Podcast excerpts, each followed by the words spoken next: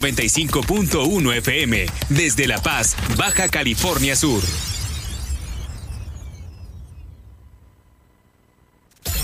Estás escuchando Super Estéreo Milet X H B C B Z FM en el 95.1 FM desde La Paz. Super Estéreo Milet, emisora integrante de Grupo Milet México.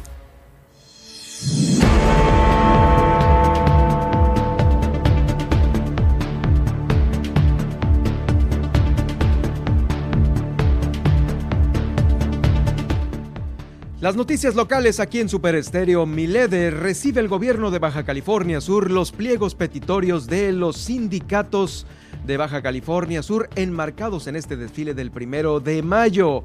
Eh, por allí, pues algunas voces fueron las que más se escucharon, como la del representante de la Asociación de Jubilados y Pensionados, Francisco Javier Osunas Frías.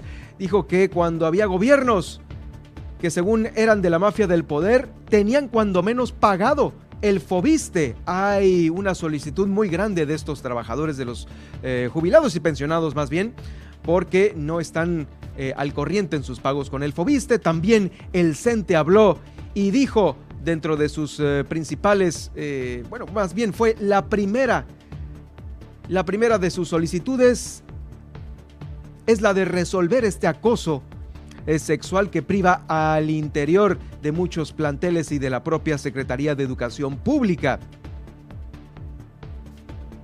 También habló sobre el tema de los compensados. A todo esto el gobernador dijo que ya se están poniendo a trabajar en el tema de los compensados. También este fin de semana concluyó la gira por Baja California Sur de estos festejos eh, propios para los pequeños de Baja California Sur. Y si esto concluyó ya con este 30 de abril. Ahora sigue el 10 de mayo. Está listo el festival para el Día de las Madres con Diego El Cigala. La cita es este 10 de mayo a partir de las 6 de la tarde en el Teatro de la Ciudad. Baja California Sur es uno de los, es uno de los tres estados con mayor sobrevida por cáncer infantil en el país. El viernes fue detenido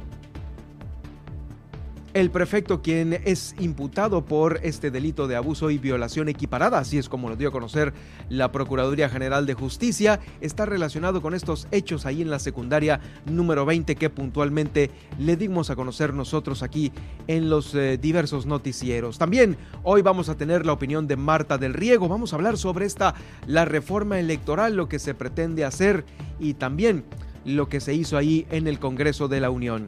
Pues está cerrado el convenio para que el Ayuntamiento de Los Cabos se haga cargo de la planta de tratamiento de aguas residuales. También anda por aquí en la capital del estado el alcalde Oscar Legs. A partir de esta semana, el ZAPA ya iniciará los trabajos para el mejoramiento de la planta de tratamientos que Fonatur le va a ceder al Ayuntamiento de Los Cabos.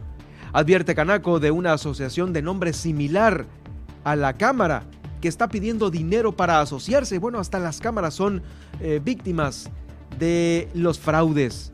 Activaron un pozo más para distribuir agua potable en Cabo San Lucas y es preocupante allá en Los Cabos el número de casos de niños con quemaduras. Sobre esto vamos a estar platicando con nuestra compañera Guillermina de la Toba, quien es nuestra corresponsal y se encuentra ya en el municipio de Los Cabos. Mientras tanto, mientras, mientras tanto aquí en la capital, el gobernador anunció un programa de bacheo para la capital. Ya sabe que aquí en la capital trabaja y gobierna el gobierno del estado. Pues de bacheo, mientras tanto también por una llamada anónima aquí en la capital se pudo localizar una eh, osamenta más, esto a espaldas del cerro de Calafia. Esto lo dieron a conocer los colectivos de búsqueda aquí en La Paz. En Comondú hasta el momento se han localizado cinco osamentas. Esto también fue confirmado por los comités de búsqueda allá en aquel municipio. En Loreto también fue eh,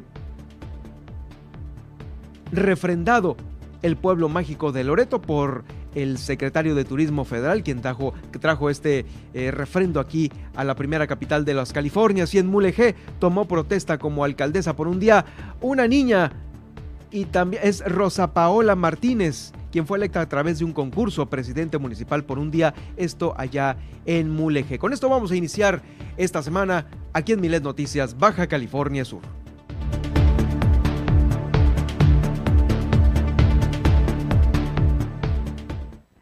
Ahora, Milet Noticias Baja California Sur.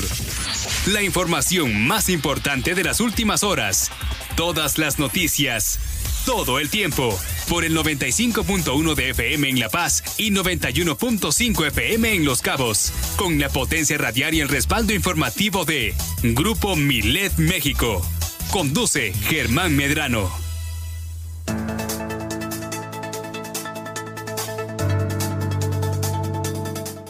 Y en este momento nos enlazamos hasta la estación hermana de Los Cabos a través del 91.5 FM y en la frecuencia del 95.1 FM en Super Estéreo Milet desde la zona dorada del Malecón de La Paz, Baja California Sur, ciudad capital, para llevarle estos 120 minutos de información local que se generan aquí en nuestro estado.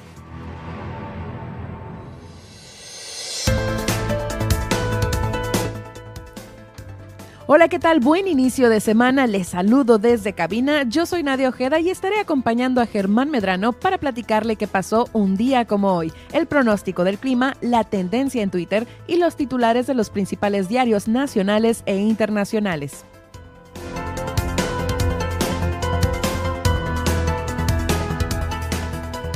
Por lo pronto le invito a que nos siga en Twitter, estamos como arroba Germán Medrano, en donde estamos realizando esta transmisión en directo. A su vez en Facebook Live, en donde quedará esta emisión y nos encontrará como Germán Medrano Nacionales. Y las plataformas que usted ya conoce y maneja muy bien. Spotify, iHeartRadio, TuneIn, Seno FM y Alexa. Alexa, sintoniza las noticias con Germán Medrano.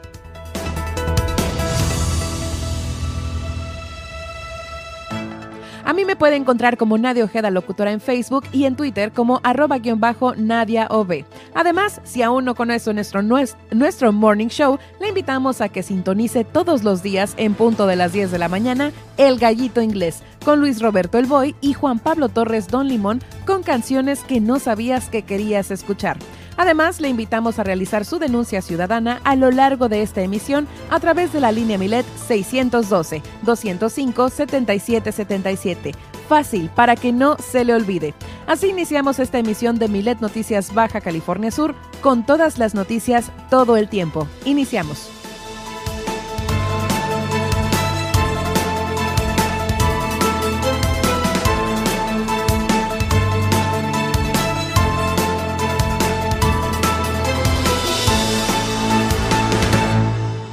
¿Cómo están? Muy buenas tardes. Eh, de nueva cuenta los saludamos con todo el gusto del mundo desde Super Estéreo Milet para todos ustedes quienes nos escuchan en Los Cabos, Los Cabeños en San José del Cabo, en Cabo San Lucas y por supuesto aquí en La Paz desde nuestra zona dorada, desde el corazón de La Paz aquí en el mero malecón. ¿Cómo estás, Nadia? Te saludo con mucho gusto. ¿Cómo estuvo tu fin de semana? Estuvo excelente y estoy lista para este inicio de semana que venimos con todo. Oye, este, pues hice caso de tu recomendación. Me aventé ya la serie de Modern Love. Modern Love, ¿la viste? Sí, está ¿Y qué buena. Sí, la segunda temporada. Sí, sí, muy buena. Cada una historia tiene lo suyo, ¿no? Sí, así y es. agarra diversos ámbitos, eh, pues, de la vida de muchas personas, ¿no? Así es que se las recomendamos. Y pues bueno, el día de hoy llévanos por favor de la mano a este viaje que hacemos al pasado para ver qué sucedía en un día como hoy. Muy bien, pues iniciemos en 1519, que es la fecha más probable, dicen por ahí, de cuando fallece Leonardo da Vinci, un artista renacentista italiano que pues se sabe que tuvo muchísimos talentos, entre ellos ser pintor, anatomista, arquitecto, paleontólogo, artista, botánico, científico bueno, un sinnúmero ahí de... ¿Es el nacimiento? Es eh, su fallecimiento. Ah, el aniversario El aniversario luctuoso. Porque hace poquito diste el del nacimiento, ¿no? Así es. Sí, no tiene no dista mucho la fecha. Eh, sí, y también pues es considerado padre del movimiento renacentista y uno de los más prodigiosos hombres del mundo de las artes. Vamos ahora a 1808 en Madrid, España, que es cuando se produce el levantamiento del 2 de mayo contra el ejército francés de Napoleón Bonaparte, iniciándose así la guerra de la independencia que liberó a esta nación del yugo temporal del mencionado Napoleón Bonaparte. Vamos ahora mm, a 1802 que es cuando en México José María Morelos rompe el sitio de Cuautla, impuesto por los realistas al mando de Félix María Calleja. Ahora vámonos hasta 1892, que es cuando nace el Barón Rojo, un aviador militar alemán famoso por ser el aviador de la guerra invicto eh, de todo el mundo y por ostentar de un récord de 80 aviones derivados derribados, perdón, en batalla aérea. Murió un 21 de abril, pero de 1918, cuando solo tenía 28 años de edad. Este piloto hizo famoso el modo de vuelo zigzag. Vamos ahora a 1997, es cuando en Reino Unido Tony Blair es elegido primer ministro, convirtiéndose en el primer ministro más joven en 185 años. Vámonos ahora hasta 1975, que es cuando nace David Beckham, exfutbolista inglés cuya carrera profesional cubrió algo más por ahí de 20 años, de entre 1992 al 2013, y también es una celebridad más allá del ámbito deportivo con una lucrativa actividad publicitaria que sigue hasta el día de hoy. Beckham desarrolló los primeros 11 años de su carrera deportiva en el Manchester United. Vamos ahora a 2011, que es sería un día polémico porque tras el anuncio del presidente Obama de haber localizado y matado el primero de mayo a Osama Bin Laden, el terrorista más buscado del mundo y jefe de la banda terrorista Al Qaeda, pues se empieza, ¿no? Una enorme eh, polémica de qué hacer con su cuerpo y entre tanto, pues tal un día como hoy, pues el pueblo norteamericano y el mundo celebró la desaparición de esta amenaza para la humanidad, o al menos así es como pues se maneja, ¿no? Sobre esta personalidad. Vamos a otras conmemoraciones y es que hoy eh, se conmemora justamente la muerte de los pilotos de la Fuerza Aérea Expedicionaria Mexicana, el Escuadrón 201, esto por allá de 1945. Así que por ahí estuvimos viendo que el gobierno federal hizo por ahí una ceremonia, ¿no? Con el himno nacional y pues con el izamiento de la bandera. Eh, también eh, hoy conmemoramos el Día Internacional en contra del bullying o el acoso escolar, esto pues con el objetivo de concientizarnos sobre el riesgo del acoso escolar y del bullying en los niños y los jóvenes a nivel mundial, así como también pues para buscar los mecanismos para evitar que este mal que hoy se ha convertido en un terrible peligro para la población infantil y juvenil pues logre erradicarse. También hoy es el Día Mundial del Atún eh, sí se celebra este uh. día, ¿no? Eh, ya que el atún, pues, es una especie sometida a la sobrepesca y pues sabemos que tiene un gran valor nutritivo y económico. Y pues así el viaje en el tiempo del día de hoy, espero lo hayan disfrutado. Mira, el día del atún, ¿tú crees? Eh, pues bueno, aquí la pesca deportiva justo es una de las actividades en las cuales pues el atún es uno de los Ah, de los de los peces gordos. Ahora sí, literalmente más deseados para pescar y bueno, pues ahí está para celebrarlo. Este, eh, lo, lo, que sí está gacho es que a veces te venden un supuesto atún enlatado que no es atún. Ya la Profeco lo dijo inclusive. Sí, que tenía un alto porcentaje en soya, ¿no? Sí, algo así. Sí, mira, la verdad es que el atún es mi pescado favorito y al momento de hoy creo que mi, mi o sea, mi forma favorita de consumirlo es en sashimi, o sea, me encanta, ¿Ah, me encanta el atún. Pero hay otro que es así como, como grueso, ¿no? Como si fuera un, corte. Sí, el corte, ¿no? Que lo sellan y por medallón. El, medallón, exactamente. el medallón súper popular actualmente. Sí se nota, ¿verdad? se nota.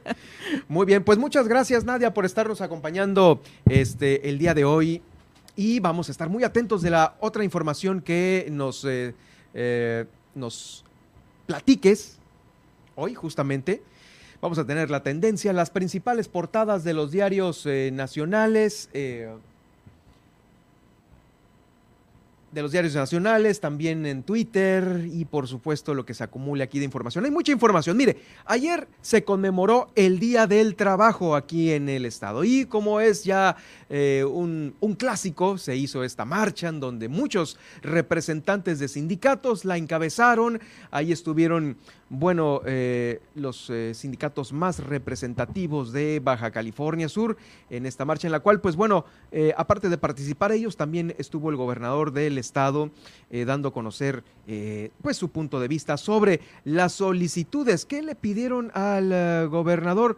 Bueno, fueron varias cosas varias cosas ahí dentro de, mire, vamos, quiero iniciar con esta solicitud que hizo Elmut eh, Helmut Castillo, quien es el dirigente del sindicato de los trabajadores al servicio de la educación, el CENTE aquí en Baja California Sur. Eh, déjeme decirle que puso en primer lugar, en primer lugar, porque requería de una atención especial, el tema de los acosos y los abusos sexuales que privan al interior de algunos planteles de aquí de Baja California Sur. Eh, aparte de esto, aparte de esto, obviamente dio a conocer también otros temas no menos importantes como la basificación eh, y también el tema de la salud para muchos de los compañeros que es importante tener clínicas para eh, la atención a los trabajadores sindicalizados en el norte de Baja California Sur.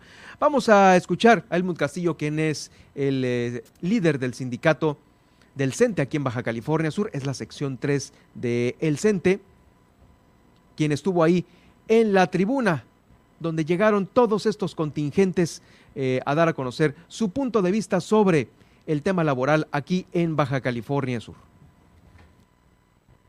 Señor gobernador, le pedimos su atención para que escuche algunas de las problemáticas más sentidas del magisterio de Baja California Sur.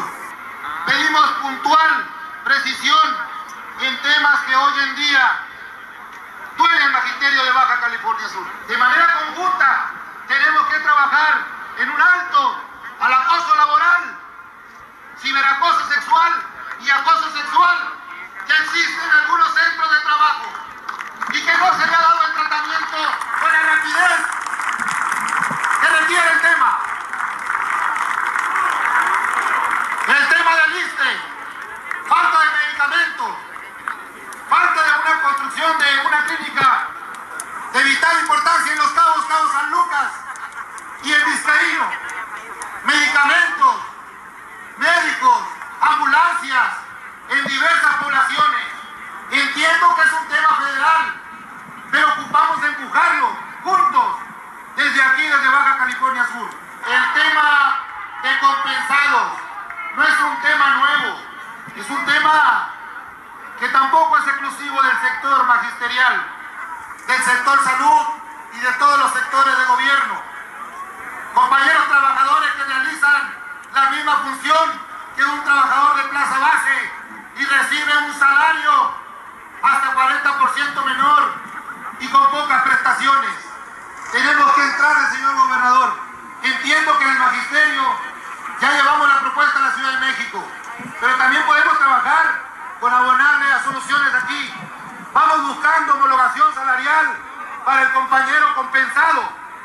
Si trabaja igual, con las mismas responsabilidades que reciba un mismo salario, que reciba todas las prestaciones. Pues ahí está, es Helmut Castillo, el líder del CENTE sección 3 aquí en Baja California Sur, haciendo este planteamiento justo el día de ayer cuando se conmemoró el Día del Trabajo. Pero también estuvieron representados los jubilados y pensionados en un discurso también eh, importante, en algunas palabras que Francisco Javier Osuna Frías, eh, quien es el representante de esta Asociación de Jubilados y Pensionados, también dijo frente, pues ahí a todos los funcionarios que estuvieron en, el, en, el, en este templete eh, dando a conocer el punto de vista sobre lo que sucedía por la falta de pago principalmente en el Ayuntamiento de La Paz, donde no estaban reportando los pagos al Fobiste y pues bueno, dijo ahí textualmente que al parecer tenían más ganas de pagar los de la mafia del poder que quienes están ahorita. Así lo dijo. Escuchamos a Francisco Javier Osuna Frías, representante de la Asociación de Jubilados y Pensionados.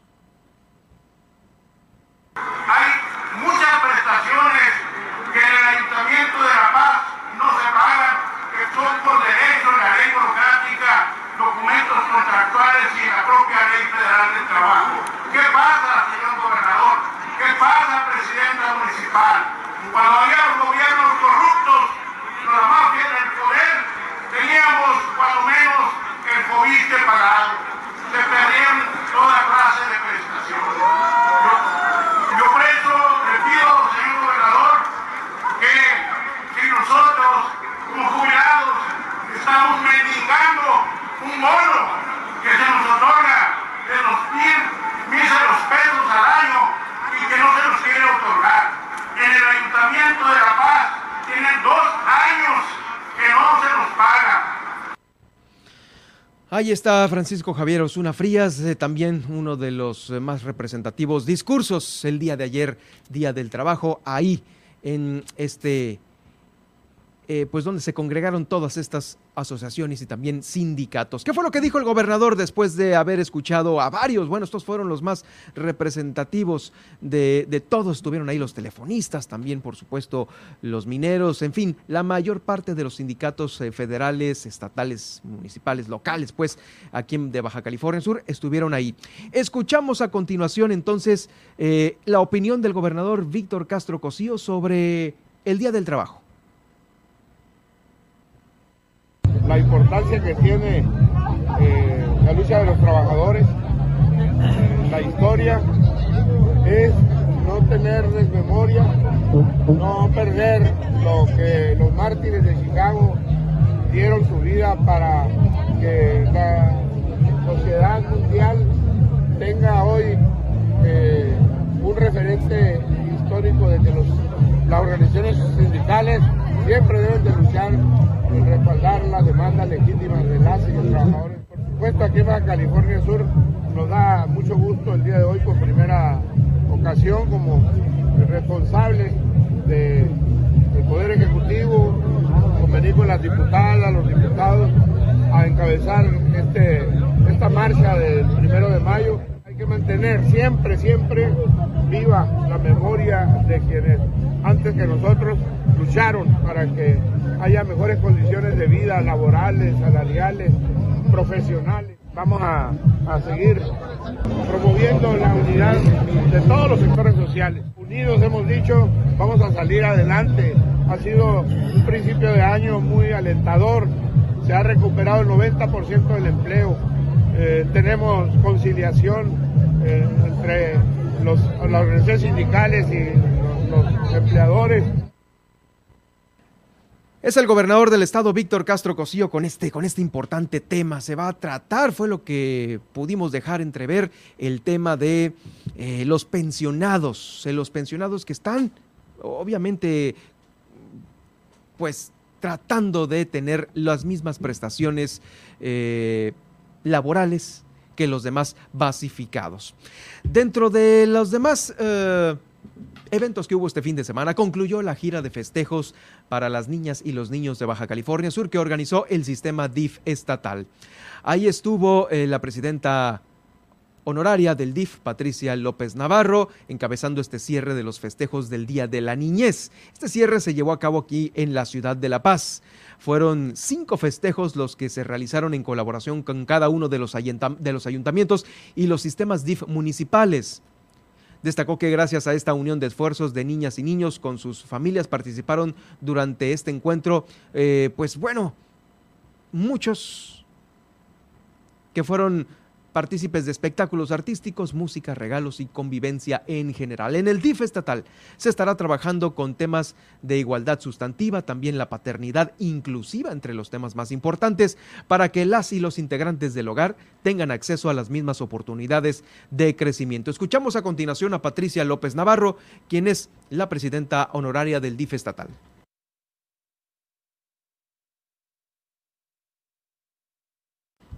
A los papás mamás.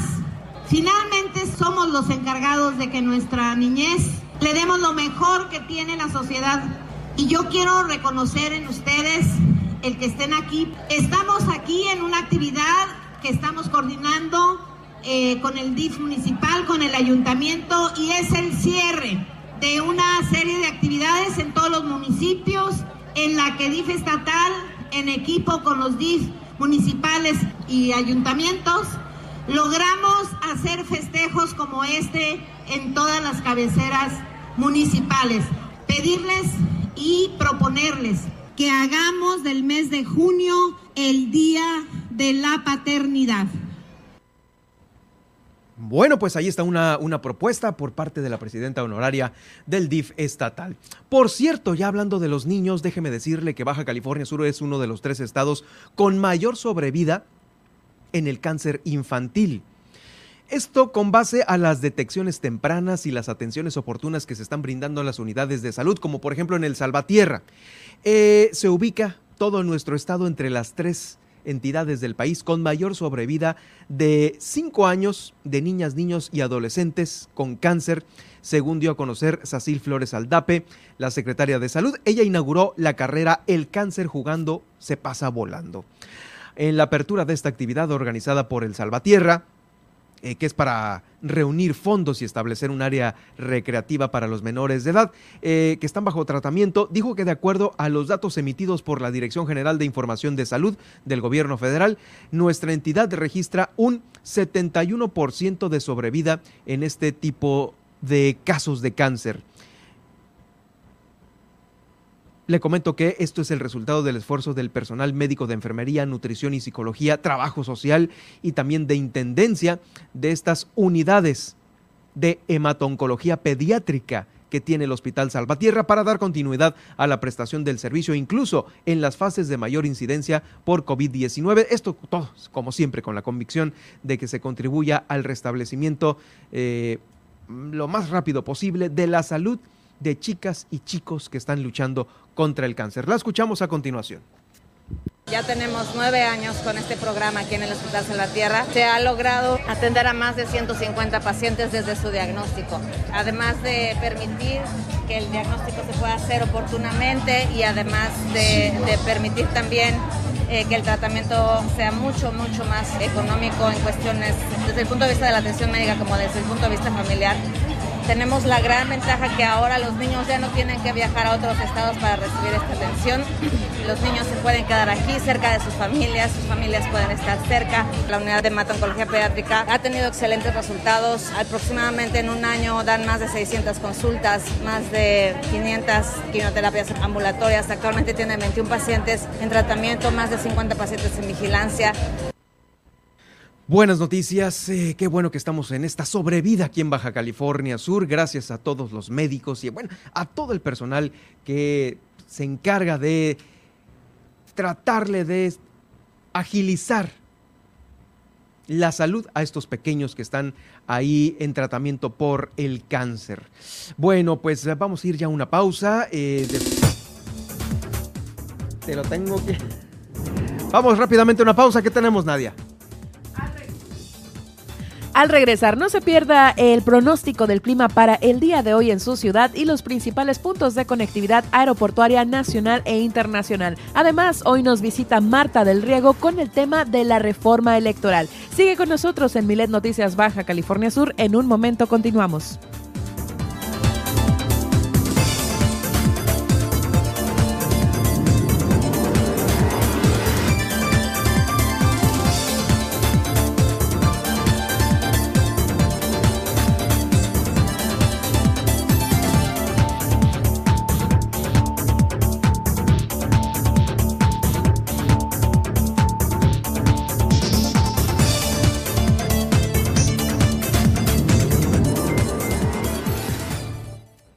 Escríbenos a través de WhatsApp al 612-205-7777 y guárdanos en tu lista de contactos.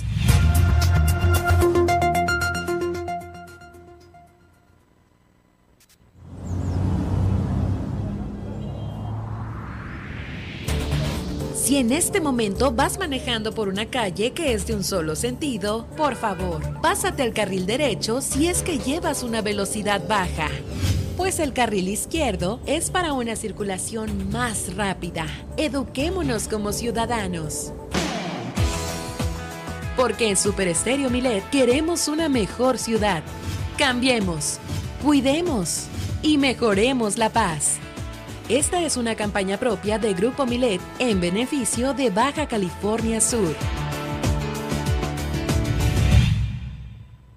Elegir significa escoger o preferir a alguien o algo. Entonces eliges lo que quieres y necesitas. Cuando eliges que tu voz se escuche, puedes decir, yo soy el INE. Así, en primera persona. Cuando soy funcionario o funcionario de casilla y cuento los votos, yo soy el INE. Cuando voto y me identifico, yo soy el INE. Si tú también debes elegir, elige decirlo con todas sus letras. Yo soy mi INE. Porque mi INE nos une. Con la reforma en materia de subcontratación, 3 millones de trabajadores más tienen derecho a recibir el pago del reparto de utilidades en los meses de mayo y junio. Si tienes dudas, llama a Profedet al 800-911-7877 o escribe a orientacionprofedet.stps.gov.mx y te orientaremos de manera gratuita. Secretaría del Trabajo y Previsión Social. Este programa es público ajeno a cualquier partido político. Queda prohibido el uso para fines distintos a los establecidos en el programa. Haz que tu denuncia se escuche a través de Milet Noticias Baja California Sur. Desde ahora ponemos a tu disposición el 612-205-7777 para que denuncies y nos des tu opinión sobre los hechos que ocurren en tu ciudad. Escríbenos a través de WhatsApp al 612-205-7777 y haz que tu opinión se escuche a través de Milet Noticias Baja California Sur.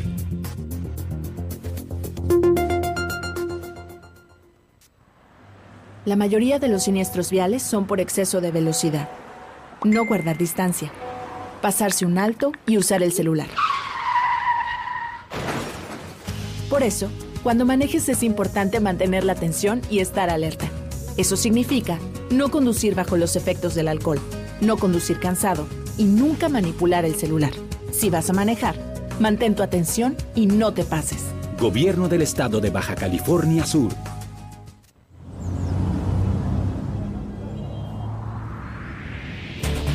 Si en este momento vas manejando por una calle que es de un solo sentido, por favor, pásate al carril derecho si es que llevas una velocidad baja. Pues el carril izquierdo es para una circulación más rápida. Eduquémonos como ciudadanos. Porque en Super Estéreo Milet queremos una mejor ciudad. Cambiemos, cuidemos y mejoremos la paz. Esta es una campaña propia de Grupo Milet en beneficio de Baja California Sur. La regularización de autos ya está en marcha. Agenda tu cita al 612-123-9400, 123-9400. O acude al patio fiscal ubicado en Chametla, sobre la Transpeninsular. Este programa es temporal. La oportunidad es ahora. Gobierno del Estado, Baja California Sur, nos une. Escríbenos a través de WhatsApp al 612-205-7777 y guárdanos en tu lista de contactos.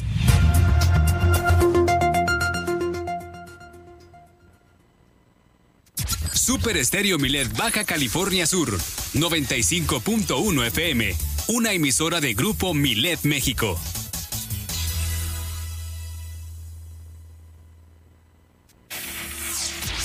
Germán Medrano y todas las noticias de Baja California Sur en un solo espacio. Milet Noticias. Continuamos.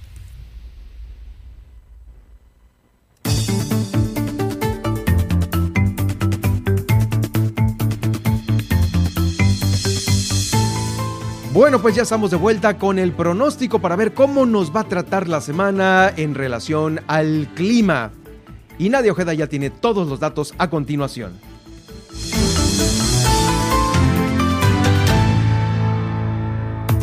Iniciemos con este reporte del clima, pues aquí en nuestra capital de La Paz. Y es que para hoy se anticipan cielos con intervalos nubosos durante la jornada y vientos de hasta 40 kilómetros por hora. Hoy estaremos disfrutando temperaturas entre los 31 grados centígrados a la máxima y los 14 grados centígrados como mínima. Espero no nos trate mal el calor. Para este martes estaremos iniciando la jornada con una temperatura de, de 19 grados centígrados y cielo despejado. Vamos ahora hasta Los Cabos y es que los habitantes y turistas de este extremo sur de la entidad, pues tendrán un día acompañado por vientos de 35 kilómetros por hora y cielos con intervalos nubosos, así como temperaturas que oscilarán entre los 19 grados centígrados a la mínima y los 27 grados centígrados a la máxima. Para este martes en Los Cabos iniciaremos la jornada con una temperatura de 22 grados centígrados e intervalos nubosos. Vamos ahora al panorama nacional y es que hoy disminuye la extensión de lluvias y tormentas concentrándose entre Hidalgo Hidalgo, Puebla, Veracruz, Oaxaca, Chiapas y Querétaro. Habrá un ambiente caluroso de 27 a 36 grados centígrados que va dominando en extremas de 38 a 46 grados centígrados desde Coahuila hasta Yucatán y de Sinaloa a Chiapas. Así que pues por allá hidrátense mucho y no se expongan al sol. Esa es la recomendación. Ahora vamos a, a los principales puntos de conectividad aeroportuaria en nuestro país y es que usted si va de viaje a Ciudad de México o anda por allá, pues hoy se espera un clima caluroso. Así se están quejando los eh, pues, habitantes de esta ciudad en redes sociales. Dicen que pues durante el día tendrán un clima nublado con una máxima de 29 grados centígrados y por la noche un cielo parcialmente cubierto de nubes con una mínima de 14 grados centígrados. Vamos ahora a Monterrey, Nuevo León y es que hoy eh, se presentará una temperatura de 37 grados a la máxima y andan quejándose allá en Ciudad de México con una mínima de 21 grados centígrados acompañado de un cielo medio nublado y un ambiente caluroso así como una pequeña probabilidad, probabilidad de lluvias aisladas. Y en Guadalajara para hoy pues se pronostican también nubes y una temperatura máxima de 33 grados centígrados y una mínima de 14 grados centígrados sin probabilidad de lluvia. Vamos ahora al panorama internacional y es que en Nueva York hoy la máxima será de 15 grados centígrados mientras la mínima será de 9 grados centígrados. Habrá cielos cubiertos durante el día. Y en Chicago, Illinois, la temperatura máxima será de 16 grados centígrados y la mínima de 7 grados centígrados con cielos cubiertos y lluvia moderada por la noche. Y por último, en Los Ángeles, California, hoy la temperatura máxima será calurosa ya que estarán rondando los 33 grados centígrados y con mínimas de 17 grados centígrados e intervalos nubosos. Hasta aquí el reporte del clima, espero tomen sus precauciones y disfruten de este inicio de semana. Así es, seguimos disfrutando Nadia, seguimos disfrutando, sí, este, parece que va a ser una semana agradable, ¿no? Todavía soportable. Dentro de lo que cabe, se esperan que sí en la semana prevalezcan los 31 o 30 grados centígrados en la máxima, así que ya, ya le iremos informando. Va, pues perfecto, vamos a estar atentos de cómo se vaya desenvolviendo la semana. Mientras tanto, eh, ya está por aquí Marta del Riego. En unos momentos vamos a platicar sobre la reforma electoral aquí en Milet Noticias Baja California Sur. ¿Qué 30 le quedarán?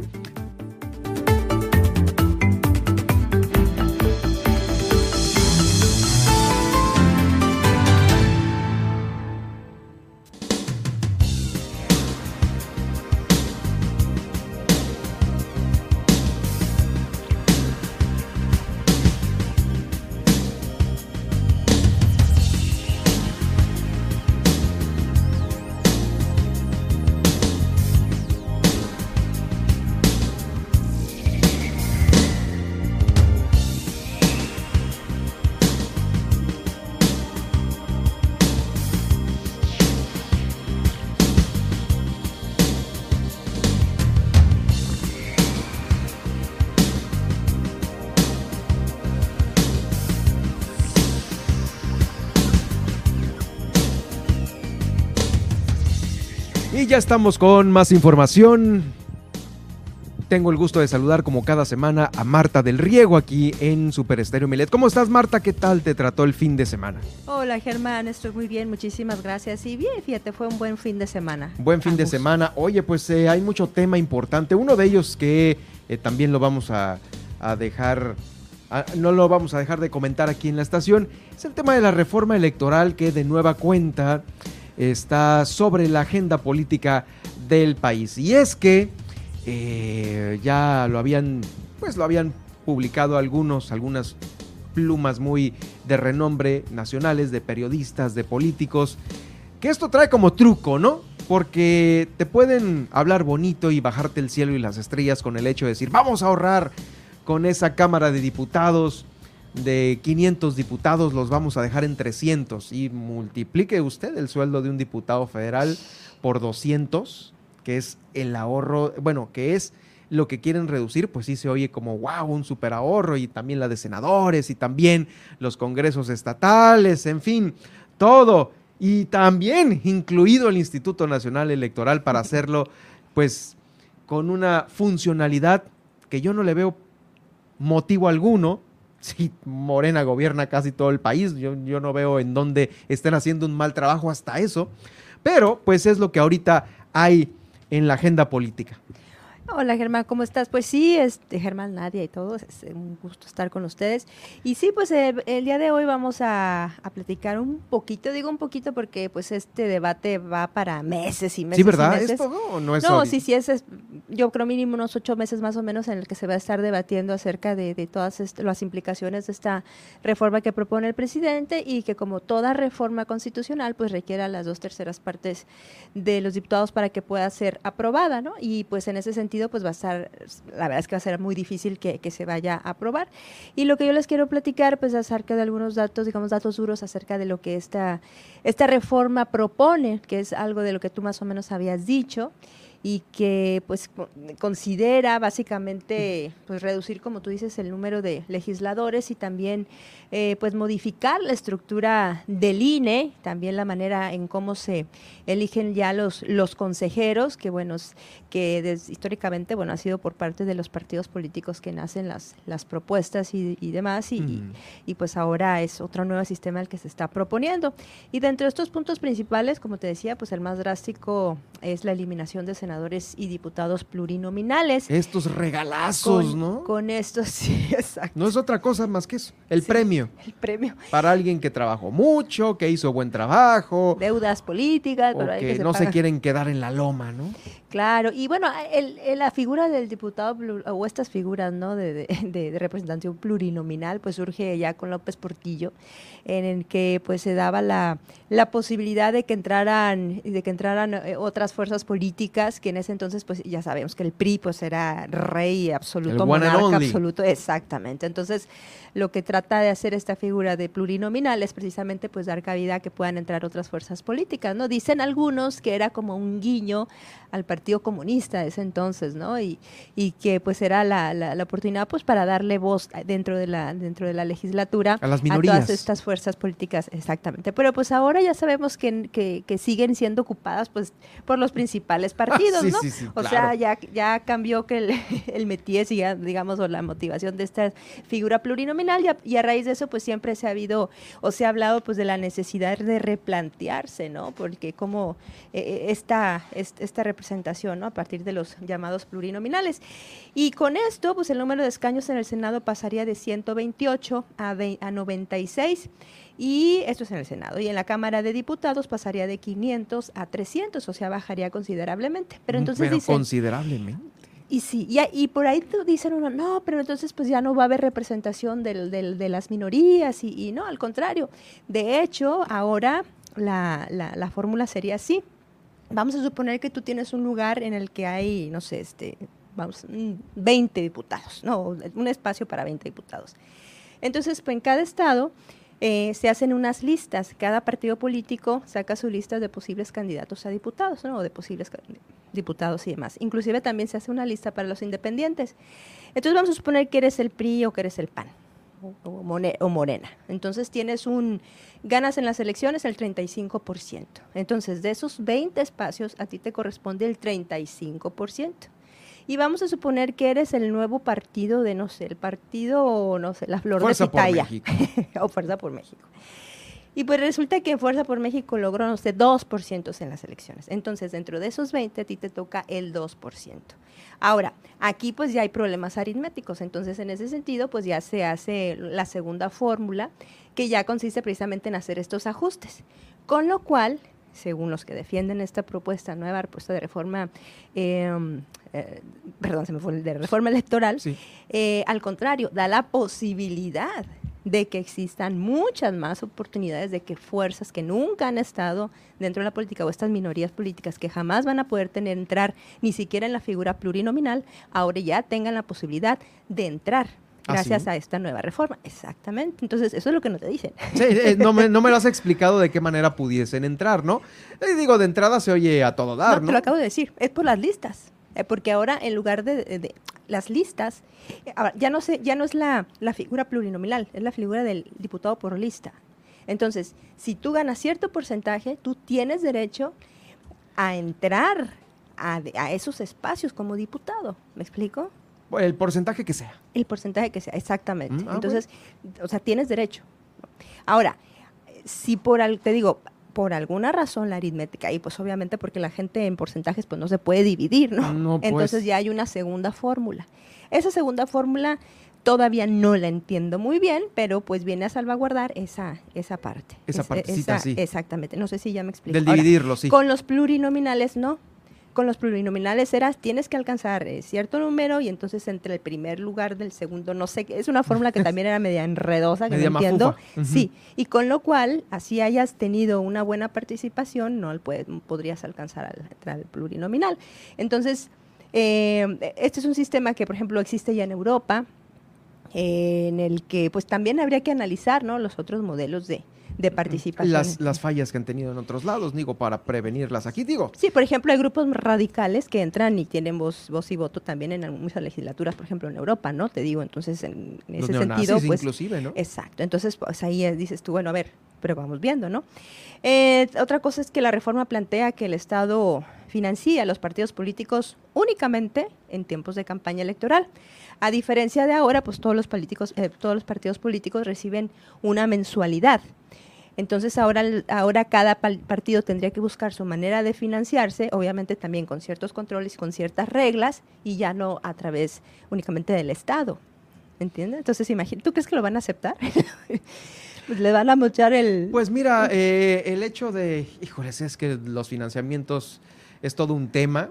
Ahí está el crimen organizado también que en muchos estados ha financiado campañas, ha habido investigaciones periodísticas que dan a conocer todo esto. Eh, pues ese es, ese es- eso es por un lado. Y por otro lado, pues sí, el hecho de que te llegue el dinerito a gusto por parte del Estado, este, a veces que no llega a donde debe de llegar, inclusive eh, hay sectores o hay dinero que inclusive iba a ser redirigido al tema de eh, mujeres en los propios partidos políticos y jamás les llegó un peso, ¿eh? No, Marta? no, no, y hay muchas partidas así que, Ajá, que hay muchas. supuestamente se, no, que se asignan a los partidos políticos precisamente para, para ciertos programas muy específicos y que sí, que No. nunca cumplen su, Jamás en la no, vida. entonces ahí en la cuestión de rendición de cuentas, pues ahí, No, todavía sí, nos claro. falta.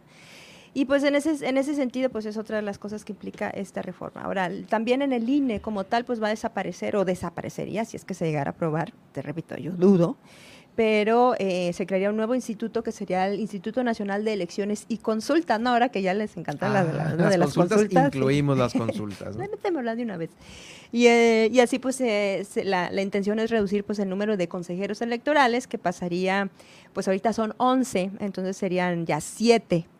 Y ahora pues serían- menos, sí, pues hay, hay menos para maiciar. Menos lana también, sí, claro. Y ahora serían elegidos por voto directo ciudadano en vez de ser elegidos por el Congreso, como ocurre ahora, que era lo que decía, ¿no? Pues el Congreso elegía eh, a partir de propuestas, incluso hasta medio poder presidente. Medio, sí. Exacto, entonces, eh, pues en ese sentido, pues ya, este, pues dicen, no, sorry, ahora sí van a ser los ciudadanos. Que, que me recuerda un poquito el sistema americano, ¿no? Porque, por ejemplo, no sé, el fiscal, el fiscal de la nación, pues también es, es por voto popular, ¿no? Y demás, y en estas otras Pero eso de el democracias. tema de darle esto a- al ciudadano y que el ciudadano decía, sí, pues, pero a lo mejor igual y eh, no es un ciudadano muy letrado y pues elige cual, cualquier perfil X, ¿no? Como ahorita está la Cámara de Diputados, gritos, disfrazados, este, sacándose los mocos los diputados, ahí, y no te estoy diciendo mentiras, ¿eh? Ha salido en, de nivel nacional todo esto que te acabo de decir ahorita, ¿eh? Esos son los perfiles, Marta. Oye, pues si lo vimos ahí en, la- en la- en los debates de la reforma eléctrica, ese es el nivel de debate, decías, ay Dios mío, ¿qué, qué hicimos para merecer estas representaciones? Es el tema. No, sí. De verdad, uno es un nivel de debate muy, muy, muy precario, muy precario, pero bueno. Otra cosa que también es que se elegirían a los magistrados del Tribunal Electoral también por voto directo. Eh, otra, otra cosa que también ha despertado pues mucha polémica es la eliminación de los organismos públicos locales que pues organizan las, es- sí, E- las sí elecciones es lamentable, ¿eh? elecciones estatales y los tribunales locales. Entonces dices, bueno, ¿y, y luego? ¿Y? ¿Y entonces? ¿Cómo le hacemos? Um, bueno, tendría más chamba el, el INE, la representación del INE en los estados, pero... Elecciones nacionales y, y consultas. Es decir, Ah, digo, bueno, digo, sí. no el INE, digo, Pero, pero fíjate que, por ejemplo, pongo el ejemplo de aquí de Baja California Sur. Recordarás que en el proceso pasado el tema de es que no nos ha autorizado el Congreso la lana y no ha llegado y no tenemos cómo sacar la elección y no sé qué y total que en la Secretaría de Finanzas era un tema ahí que no les daban, no salía la lana porque estaba, eh, el Estado tenía que darle al OPLE de aquí de Baja California Sur, en este caso al Instituto Estatal Electoral, mejor conocido como, este, y fue un tema el dinero, ¿eh? Sí. Que no salía de la Secretaría de Finanzas y tenían que ayudarlos y que el recorte, bueno, yo no sé si con el hecho de que desaparecieran localmente ya se tuviera dinero federalmente. Exactamente, si ese iba a ser, o sea, exacto, ¿no? Si se iba a agilizar en ese en la, cuestión si se agiliza y hay más, busca todo dar, ¿no? Sí, pero yo creo que todo eso habría que habría que estar al pendiente es de los parte debates, de los ocho meses de los debates. Exactamente, de analizar todas estas propuestas y todo lo que implica. Fíjate que en una ocasión escuché, eh, no sé si en Latinus o en tercer grado, a Lorenzo Córdoba, en donde él tenía, tiene ese cuates, un crack, ¿no? Tiene toda la radiografía de gastos y de qué es lo que cada estado eh, este, aporta, lo que hace falta, eh, hasta la nómina, ¿no? Pero sí daba a conocer que no era tan fácil hacer una elección en un, en un estado en las condiciones que estamos ahorita. Y sí se complica mucho a veces el tema de, más que nada del presupuesto, ¿no? Porque empezó a sacar cuentas ahí a multiplicar y no, es que no nos da, no nos alcanza, ¿no? Claro, sí. Y sí, bueno, a lo mejor también si, si se pudiera en ese caso pues hacer regular los, los salarios también, ¿no? Que los mismos consejeros tienen, por ejemplo, habría que ver en la cuestión de recortes de viáticos, en la cuestión de muchos otros gastos que tiene que tiene el INE y, y si en este en ese sentido el recorte también de consejeros podría aportar o abonar pues a no a la, a la a que haya existe el recurso para poder hacer las elecciones. Claro, sí, no sé qué tanto qué, tanto gasto corriente eh, se qué tan significativo sea, ¿no? Ese recorte. Sí, porque de repente, pues, en época electoral, pues sí, ¿no? Obviamente, toda la lana del mundo que se ocupe para tener la mampara, las libretas, los crayones, este, la publicidad, etcétera, ¿no? Pero acaba y luego sigues pagando nómina. Y sí, ¿No? Y sí. o sea, no hay elecciones, hay, puede haber dos años sin elecciones y ahí siguen no, y aparte otra cosa también. que no está mal, pues, o sea, es una Los caballitos de batalla, trabajadores del INE, que son los que ponen el cuerpo y demás, que no son los consejeros, que están en otra situación así de más privilegio, no, los que le ponen el cuerpo son los que ganan muy poco, los que tienen horarios a veces así matados en la, en la cuestión de elecciones, y pues ellos son los que se llevan la verdadera friega, ¿no? Yo creo que en ese sentido también habría que considerar todo ese, todo, eh, eh, todo ese gasto. Esas etapas de gasto. Por supuesto. Esas etapas de gasto. Exacto. Y luego también la, en total, digamos que esta reforma política pues, electoral que propone la AMLO, pues contempla reformas eh, a 18 artículos constitucionales y son 7 de artículos transitorios. Pues imagínate, es que es es demasiado, es ¿no? todo, sí. Y como te digo, pues necesitarían pues dos terceras partes del Congreso porque toda reforma eh, constitucional. es... No, y aparte lo mandan a los estados. Además... Y, y agrégale que un estado que está así súper contra el presidente, tipo Jalisco. Ya ves que ahí es bravo el gobernador de allá. Alfaro. Alfaro, sí, no, hombre. Este, ahorita como que ya se calmó ahí a lo mejor. Bajó el perfil un poquito, ¿no? Un, poquito, pero no, había declaraciones cañoncísimas. Este, bueno, hay estados como, como, eh, como Jalisco que eh, pues no va a estar muy pelado que le aprueben el Congreso de ahí algo al presidente. ¿no? Sí, aunque en ese sentido, fíjate que, que, no sé cómo, cómo funcionaría. ¿eh? La verdad es que no sé qué tanto depende de los congresos locales el, poder, en, en, este caso... Em, contrarrestar, vamos, a una, la verdad no tengo idea, una, a una reforma constitucional. En todo caso... No, pues simplemente no votas, no la apruebas en tu ah, Congreso por y tus, no... Por tus eh, Ah, ya entendí. Sí, porque el Congreso vota, eh, llegó esto de México, lo votamos, sí, positivo o negativo. No, pues negativo. Ok, listo, ¡fum! Ahí está. Se fue voto en contra a Ciudad de México, ¿no? Es, eso es como sucede, ¿no? Y, de hecho, fíjate que yo creo que no va a pasar. Es una reforma que yo dudo mucho que vaya a pasar, porque te repito, falta, o sea, son las dos terceras partes. Va, a pasar lo mismo que la reforma eléctrica. La, eléctrica. Yo creo que sí. Y, y, más que nada, creo que, que, la intención del presidente, esta ya es una interpretación muy personal, eh, creo que yo, creo yo que la, la intención del presidente nada más es como fijar una cierta agenda ideológica, casi casi un, una cartita a Santa Claus de lo que le gustaría que fuera el país y cuáles son las, las, las reformas estructurales que le gustaría que, que, fuera en ese sentido, y las está proponiendo. Y creo también que tiene una estrategia electoral, ¿no? Como, como ahorita pues, la tiene mucha popularidad, entonces es como poner en evidencia, miren, aquí hice yo mi chamba, era lo que el país necesitaba y, no, si no y exactamente. Y ellos fueron lo que pasó con la reforma eléctrica. Entonces señala y dice, ellos son los que no han querido o es la oposición, es el PAN, es el PRI, es toda esta gente, los que no han querido que el país avance a, un mejor destino de acuerdo a la ideología de la 4T. Ya lo estamos escuchando, ¿no, Nadia? Es lo que yo creo, ¿no? Entonces, que en ese sentido va todas estas, estas eh, reformas, ¿no? Porque dices, bueno, a ver, ¿para qué, ¿para qué proponer algo que sé que no va a proceder? Pero creo que es como su checklist, ¿no? De las cosas que... Y, aparte también, pues, eran compromisos de campaña, ¿no? Perdón, este, promesas de campaña. y me parece que hay otros temas más importantes en todo el país que, se, que está ardiendo. Definitivamente. Este, bueno, volteas a lo, a lo a lo ambiental y ahí está, no, hombre, el tren Maya y lo que está sucediendo allá en la selva. Las desapariciones, tan solo las, desapariciones, feminicidios. gente y que desafortunadamente todavía hay un rezago importante en ese sentido. La impartición de justicia y bueno, muchos temas que de verdad que se, ojalá y tuvieran la atención de los de este tipo de, debates, ¿no? Así es.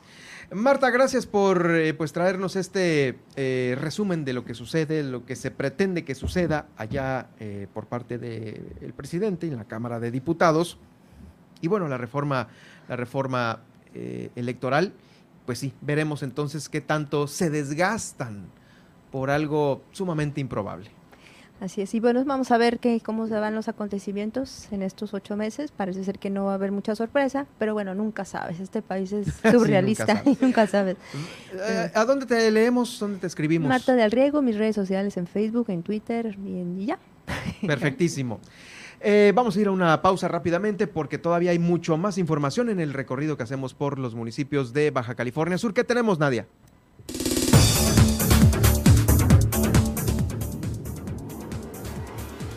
Al regresar, no se pierde el resumen de la mañanera y la tendencia en Twitter. Además, como bien lo mencionamos, el recorrido por los municipios y el enlace con nuestra corresponsal hacia Los Cabos, Guillermina de la Toba, activan un pozo más para distribuir agua potable a Cabo San Lucas. Además, en La Paz, eh, gracias a otra llamada anónima, se pudo localizar una osamenta más a espaldas del cerro de Calafia. Así lo dijeron los colectivos de búsqueda La Paz. Y hasta el momento se han localizado, se han localizado también cinco osamentas en Comondú Así lo dijo la Comisión Estatal de Búsqueda. Esta y mucho más información en la segunda hora de Milet Noticias Baja California Sur. En un momento continuamos.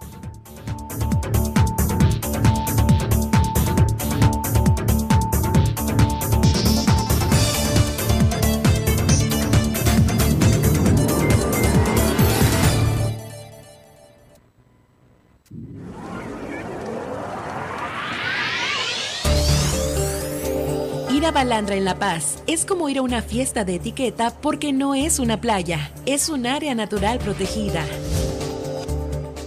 Ya dentro de Balandra tendrás que mantener limpios los manglares. Queda prohibido subirse al hongo y a las dunas. Regresa a casa con toda tu basura. Usa los baños secos con responsabilidad. No te lleves parte del ecosistema contigo. Pasea a tu mascota con correa. Utiliza los senderos autorizados. El uso de drones necesita autorización por parte de CONAMP y sigue las indicaciones de las autoridades. Porque en Super Estéreo Milet queremos una mejor ciudad. Cambiemos, cuidemos y mejoremos la paz. Esta es una campaña propia de Grupo Milet en beneficio de Baja California Sur.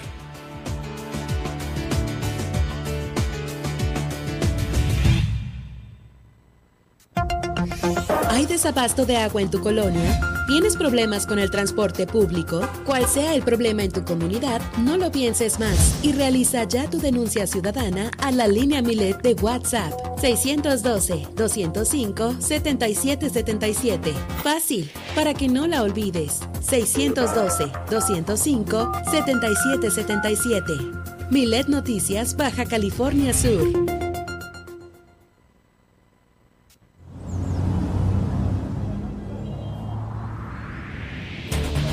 Si en este momento vas manejando por una calle que es de un solo sentido, por favor, pásate al carril derecho si es que llevas una velocidad baja. Pues el carril izquierdo es para una circulación más rápida. Eduquémonos como ciudadanos. Porque en Super Estéreo Milet queremos una mejor ciudad.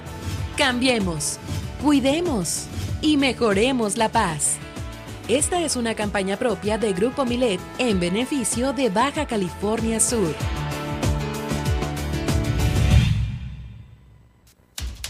Estás escuchando Super Estéreo Milet. X, H, B, C, P, Z. X, H, B, C, P, Z. En el 95.1 FM, desde La Paz, Baja California Sur.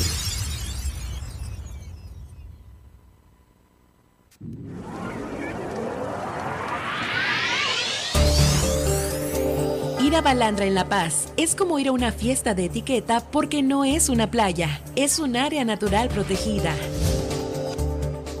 Ya dentro de Balandra tendrás que mantener limpios los manglares. Queda prohibido subirse al hongo y a las dunas. Regresa a casa con toda tu basura. Usa los baños secos con responsabilidad. No te lleves parte del ecosistema contigo. Pasea a tu mascota con correa. Utiliza los senderos autorizados. El uso de drones necesita autorización por parte de CONAMP y sigue las indicaciones de las autoridades. Porque en Super Estéreo Milet queremos una mejor ciudad. Cambiemos, cuidemos y mejoremos la paz. Esta es una campaña propia de Grupo Milet en beneficio de Baja California Sur.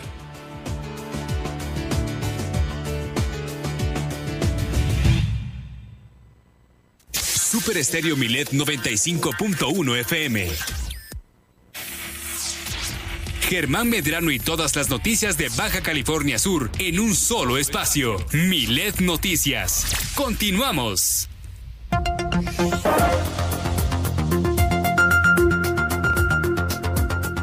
Y desde muy temprano la mañanera ya nos inunda con noticias importantes, al igual que a esta hora, aquí en el noticiero En la Tendencia en Twitter, que nos tiene preparada Nadia Ojeda a continuación.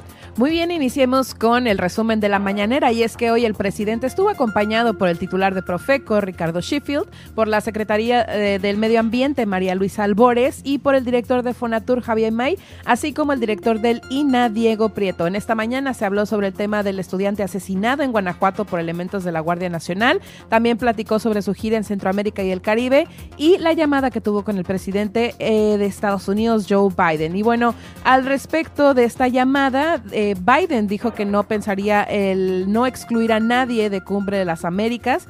El presidente calificó como muy buena, el presidente Andrés Manuel López Obrador, esta llamada ¿no? que tuvo con su homólogo de Estados Unidos, con quien habló sobre migración y la importancia también de atender las causas, eh, además de que planteó que en la Cumbre de las Américas, como le platico, no se excluya a ningún país, a lo que él respondió que lo va a pensar, o sea, Joe Biden lo va a pensar. También eh, platicó que Beatriz Müller irá a la Casa Blanca por la celebración del 5 de mayo, o como dirían por allá, el 5 de mayo. el mandatario pues indicó que esta invitación es por parte de la primera dama estadounidense, Jill Biden, por lo que su esposa pues se unirá en Honduras a la gira también por Centroamérica y el Caribe.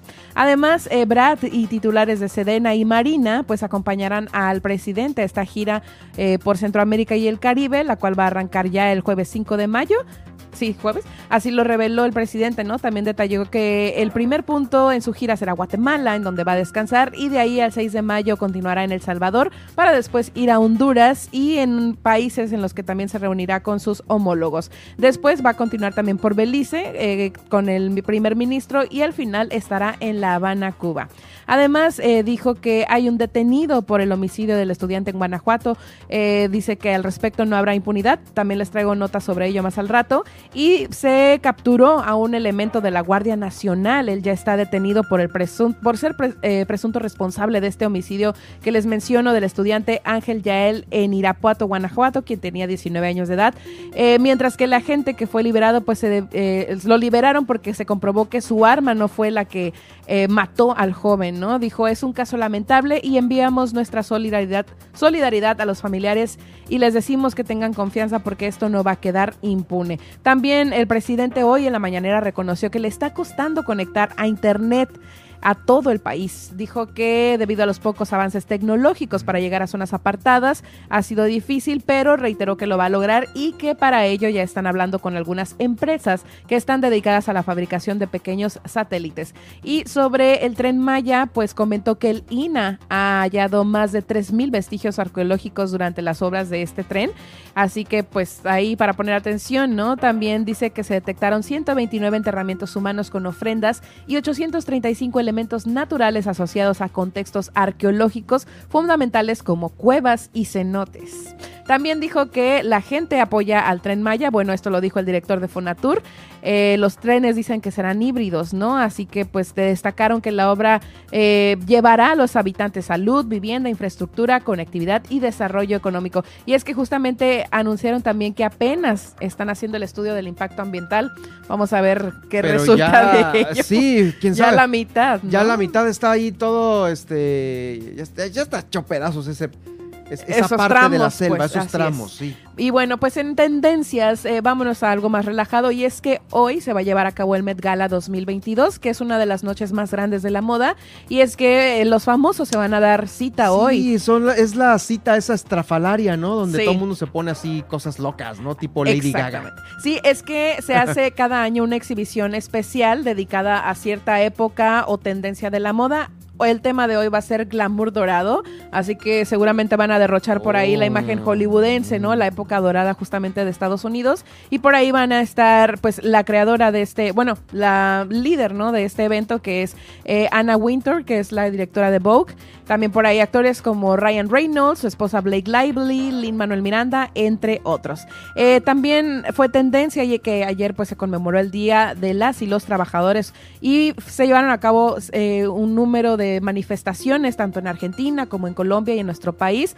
Pues este día se conmemora el primero de mayo y justamente se dieron cita, ¿no? En estas manifestaciones pues para exigir mejores derechos y también que se revisaran, ¿no? Las cuestiones en las reformas laborales. También fue tendencia eh, pues este tema en Mazamitla, no hay mucha información al respecto, pero se suscitaron unos hechos de violencia, ¿no? Que se registraron en este pueblo de Jalisco.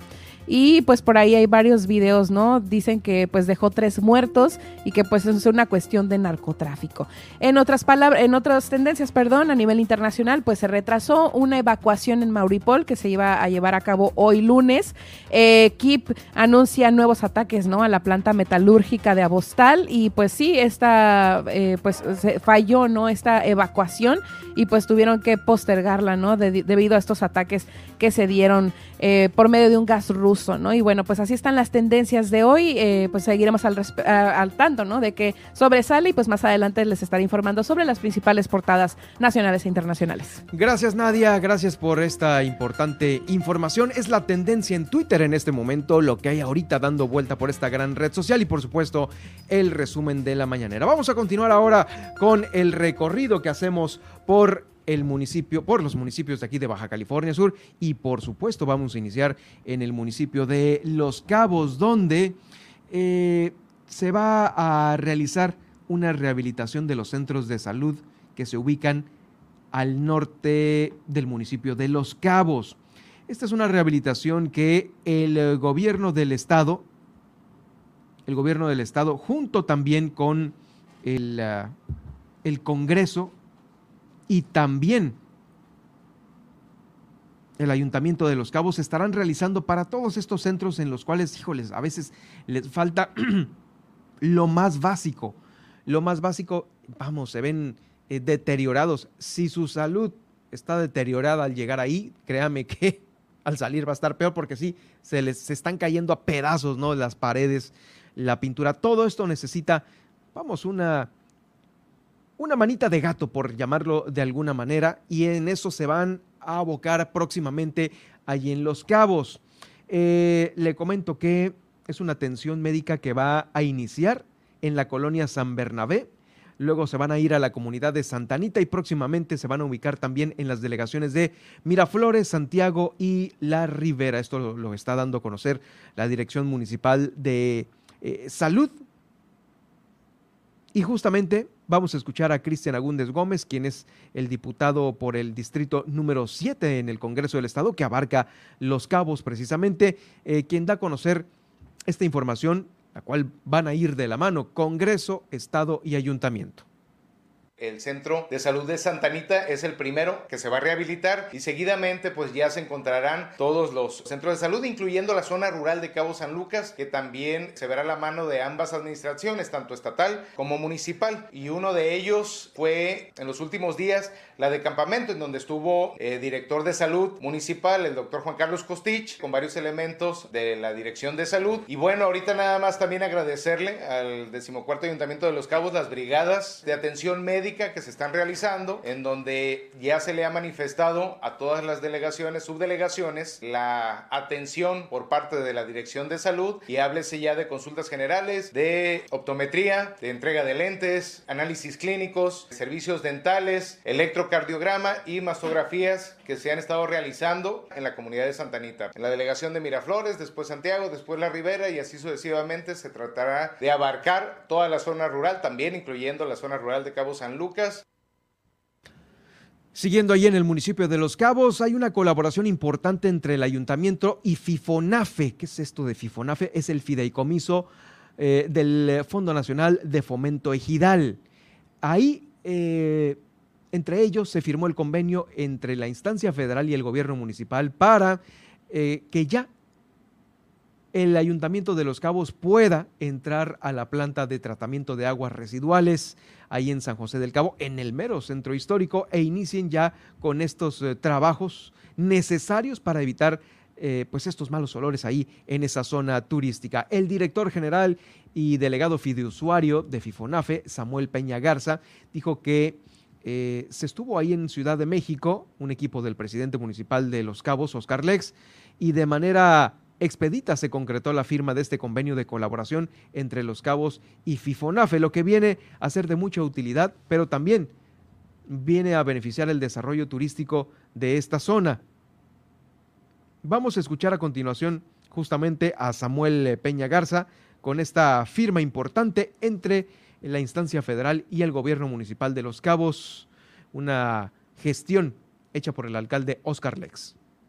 Apenas el lunes había estado por allá parte del equipo del presidente municipal, entonces muy rápido se concretó la firma del convenio y estoy seguro que esto va a ser de mucha utilidad para los ciudadanos en general, pero también para el desarrollo del sector turismo, de la economía del municipio. El agua es un eje central en la planeación del desarrollo de regiones fisiográficas como en la que se encuentra San José del Cabo, así que el tratamiento de las aguas residuales se convierte en un factor fundamental para poder tener áreas verdes y también para el desarrollo que seguramente se va a dar en un futuro muy cercano de cierto tipo de industria en la región. El FIFONAFE estará recibiendo de Fonatur la PETAR y entonces la pasamos para su operación y administración al municipio. El organismo operador de servicios de agua potable y alcantarillado de inmediato podrá entrar para que junto con Fonatur, que ha mostrado también muy buena disposición, se inicie de inmediato trabajos encaminados a desensolvar unas piletas pues que es donde estaban generando malos olores de días anteriores. Eso van a poder entrar de inmediato ya. Se hablaba de que podrían estar entrando probablemente el martes este, ya en esto. Sí, efectivamente, esta misma semana eh, Los Cabos, el Zapa de Los Cabos, iniciará con los trabajos para este mejoramiento de la planta de tratamiento de aguas residuales. Al parecer ya el día de mañana entran. El alcalde Oscar Lex reconoció la disposición de Fonatur y de Fifonafe para coordinar de manera oportuna estas gestiones, permitiendo ya al Zapa entrar de inmediato, como le digo, el día de mañana eh, ya ahí a la planta de tratamiento de aguas residuales de Los Cabos. Esto es eh, importante porque esta gestión hecha por Oscar Lex eh, se generó muy rápido debido a la celeridad que necesitaban ya estos trabajos porque era insoportable el olor en esa zona turística de San José del Cabo.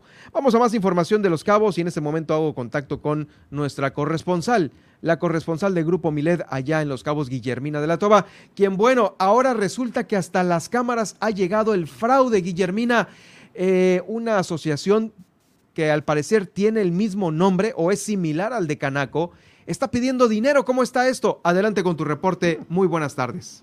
¿Qué tal, Germán? Muy buenas tardes. Efectivamente, en entrevista eh, que realizamos con el presidente de, Canaco, eh, Gustavo Rubio, pues dio a conocer que hay una asociación, así lo denominó, hay una asociación que está solicitando pidiendo eh, pues que se adhieran a este a esta asociación y bueno, pues para ello, por cada registro, aseveró, les están pidiendo 600 pesos para que se asocien. destacó que hasta el momento no han sido muchos los reportes, ya que pudieron detectar a tiempo y hacer las denuncias correspondientes. Escuchemos. Advertirles que por ahí alguien, un Vivales, está utilizando un nombre muy parecido que se llama Conaco, que no es una cámara, y eh, los está sorprendiendo afiliándolos a un a una asociación que no existe, solo más que tengan cuidado, nuestro personal va plenamente identificado y es Canaco Los Cabos. ¿Y les están pidiendo dinero? ¿Cuál es la intención, señor Gustavo? Sí, están con una cuota de afiliación de más de 600 pesos y este y pues ante el desconocimiento de algunas personas, pues ellos piensan, como suena muy parecido a, a, Canaco, este, sabemos que son pocos casos porque ya denunciamos e informamos oportunamente en las redes sociales a nuestros, a nuestros socios, pero esperemos que, que no vaya a caer a alguien porque pues no ofrecen nada, no dan nada a cambio y este y se van con 600 y tantos pesos. Y en más información, el presidente municipal de Los Cabos, Oscar Lex Castro, pues dio a conocer que se activó otro pozo más, esto pues para eh, pues llevar más agua a las colonias, sobre todo de Cabo San Lucas, eh, pues ante la necesidad y la carencia que existe del vital líquido, pues dijo que se están buscando más opciones. tenemos que hacer y que por supuesto que cada una de las áreas operativas trae su trabajo eh, pues bastante intenso, pues el asunto del agua nos, nos, nos convoca a todos y en ese sentido estamos trabajando. El pozo 8 y 10 quedaron fuera de circulación del último huracán y bueno, ya se activó hace dos semanas y el pozo 10 antier por la noche a las 11 de la noche se conectó nuevamente a la red para mandar entre los dos son 120 litros más de agua para Cabo San Lucas. Entonces tenemos que seguir trabajando en ello. Estamos explorando en la zona de Cabo San Lucas con permiso de la Conagua para desde ahí mandar agua a los sanluqueños y también no quitarles a los, a los que ya la programación que ya tiene San José del Cabo, no quitarles y no tandearles a ellos. Ellos no tienen la culpa de que a nosotros nos falte agua, pero sí en una hermandad que tenemos todo el municipio, pues tenemos que... Y en otro tema, el teniente de bomberos de Cabo San Lucas, Jorge Barrera, nos dio a conocer que, bueno, pues el tema de los niños que sufren quemaduras, eh, señaló que, pues, eh, ha estado latente, aseveró que lo que va del año van eh, nueve niños que han sufrido quemaduras. No necesariamente dijo que hayan ocurrido incendios en incendios de casa, sino por accidentes propiamente en, en, la cocina o, con algunos otros artículos que pudieron haber eh, generado los incendios. Y dijo que esta situación es preocupante, por ello es que ya están trabajando en diferentes campañas. De quemaduras, sí. Si hemos tenido... Eh no tanto incendios, pero sí eh, niños que se han quemado al interior de su casa. Principalmente es con líquidos calientes, que esto ocurre en la cocina. Entonces han tenido que canalizar a través del Club Schreiner Los Cabos para que se lleven a Estados Unidos. Ellos platicaban que en tres años, prácticamente poquito antes de que iniciara la pandemia a, a la fecha, han atendido 19 niños de aquí de, la, de nuestro municipio. Entonces, eso es algo que nos está preocupando mucho. Eh, se han incrementado también, eh, no tengo los, las estadísticas a la mano, pero sí, sí han aumentado considerablemente los incendios de casa habitación también. Entonces, es algo en lo que ahorita estamos eh, proyectando iniciar una campaña inmediata de prevención de, incendios a la comunidad, que vamos a, a ir directamente a las colonias, ¿no? Directamente donde tenemos el problema. Hay un programa que se llama Hogar Seguro, que también lo, iniciamos ahora en la pandemia, donde invitamos incluso a nuestra comunidad que, a que se acerquen al departamento de bomberos, eh, soliciten la, la, visita del inspector, va el inspector a, a, la, casa, checa las instalaciones de gas, las instalaciones de electricidad, y pues ahí nos estamos yendo directamente al problema, ¿no? Pues es la información, Germán, acá en el municipio de Los Cabos. Bueno, Guille, pues estaremos atentos. Es triste esto, pues eh, la, la, justamente el que pues no haya, ¿no? No haya esta situación de eh, cuidado para las quemaduras con los pequeños y esperemos que ya no se sigan presentando más casos de estos. Así es, Germán, y justamente que estas campañas que están realizando, en este caso los bomberos, pues tengan ese impacto, sobre todo para los padres de familia. Gracias, Guille. Estaremos atentos de tu reporte el día de mañana. Nos escuchamos el día de mañana. Excelente tarde. Excelente tarde también para ti. Es Guillermina de la Toba, nuestra corresponsal, la corresponsal de Grupo Milet allá en el municipio de Los Cabos. Y de Los Cabos vamos a pasar rápidamente aquí a la ciudad de La Paz porque déjeme decirle que el gobernador del estado ha anunciado ya un intenso programa de bacheo, esto como parte del programa Tu Bienestar nos une. Dio a conocer que eh, pretenden erradicar ya este problema en mes y medio, el de los baches. Dijo en entrevista, le voy a pedir al director de obras públicas y al del municipio ahí en el Zapa y a un compañero de la Junta Local de Caminos que se vuelvan a reunir para cuadrar la ciudad y ver de qué manera vamos a entrarle a este programa integral de, de bacheo. Que no quede un solo hueco en un mes, mes y medio. Es lo que más o menos le calculó el gobernador híjoles, pues, ¿qué onda con ese cálculo, gobernador? Porque sí, la ciudad tiene un mundo de calles que están sumamente debilitadas, con muchísimos baches. Híjoles, ahí está, eh, mes y medio, híjole, pues se me, hace, se me hace muy pronto para terminar de bachear las principales arterias de la ciudad de La Paz. Dice que van a pavimentar forjadores, las garzas, eh, obviamente van a llegar hasta la ladrillera, la calle El Tecnológico, también la Márquez de León, en fin. Eh, esto es, una cosa es el tema de bacheo y otra cosa es el tema de la rehabilitación o reconstrucción o repavimentación, como le quiera llamar, que también estarán trabajando eh, por la Félix Ortega también. Ese es otro de los programas que la Secretaría está realizando. Bueno, es eh, lo que se pretende por parte de gobierno del estado para aquí, para la capital. Eh, vamos a más información aquí de la misma capital del estado porque eh, gracias a una llamada anónima se localizó una osamenta aquí en la capital del estado. Es un nuevo hallazgo que fue reportado este pasado fin de semana. Se trató algunas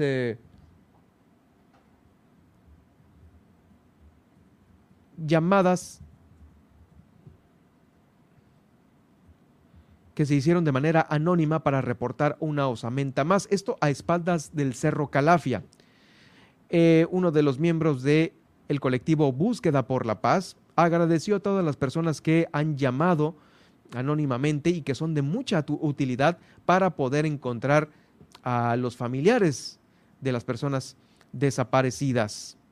En el caso de eh, la que se encontró, esta osamenta que se encontró, se informó que eh, se encontraron también tenis negros, oscuros, Nike, sandalias, eh, también un cinto negro, pantalón de mezclilla, camisa de vestir oscura con puntitos blancos, también otra camisa de vestir claro y una tarjeta de Vancomer también se encontró ahí en el sitio.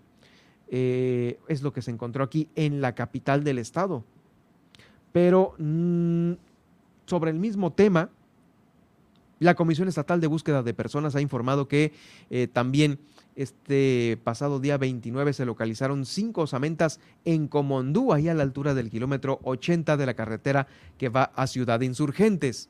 La titular de la Comisión Estatal de Búsqueda de Personas, Lisette Collins Collins, dijo que se continúan con estos trabajos de procesamiento en el lugar personal de la Dirección de Servicios Periciales se encuentra realizando las labores de recolección de indicios, siendo resguardado el lugar por elementos federales y estatales. Autoridades de los tres niveles de gobierno, encabezados por las Fuerzas Armadas, están brindando seguridad perimetral tanto a familiares como a colectivos, así como a las instituciones encargadas de llevar a cabo estos procedimientos de levantamiento de evidencias. Y es que allá eh, estuvieron pues buscando en esta zona ubicada allá en Constitución, por estas inhumaciones clandestinas. Se estableció una jornada de búsqueda con colectivos a fin de verificar los datos que se han proporcionado. Van hasta este momento 10 fosas en ese lugar, de las cuales se han procesado eh, cuatro de las cinco osamentas mencionadas. Bueno, pues ahí está. Eh, conforme se vaya avanzando en este proceso, se informará, le informaremos nosotros sobre los resultados que se vayan obteniendo. Esto, esto encontrado ahí en Comondú, cinco osamentas más por parte de la Comisión Estatal de Búsqueda ya confirmadas. Vamos a más información de Comondú, nos vamos a brincar a Loreto porque eh, también a Loreto en esta anterior gira que tuvo el secretario de Turismo por Baja California Sur, Miguel Torruco Márquez, se refrendó también a Loreto como pueblo mágico. Ya están nuestros dos pueblos mágicos refrendados eh, por, una, por un periodo más. Ahí el gobernador eh, Víctor Castro Cosío reconoció el aporte que muchos sudcalifornianos han realizado a lo largo de eh, la historia del estado, reconstruyendo paso a paso y reafirmándola como es la historia de los pueblos mágicos. Eh, el titular de Turismo Federal, Miguel Torruco, dijo que los acercamientos eh, que se tienen en destinos de gran atractivo turístico a través de los hermanamientos permiten potenciar la colaboración y los flujos turísticos entre ambas direcciones y se están estrechando también los vínculos de amistad que han mantenido a lo largo de la historia.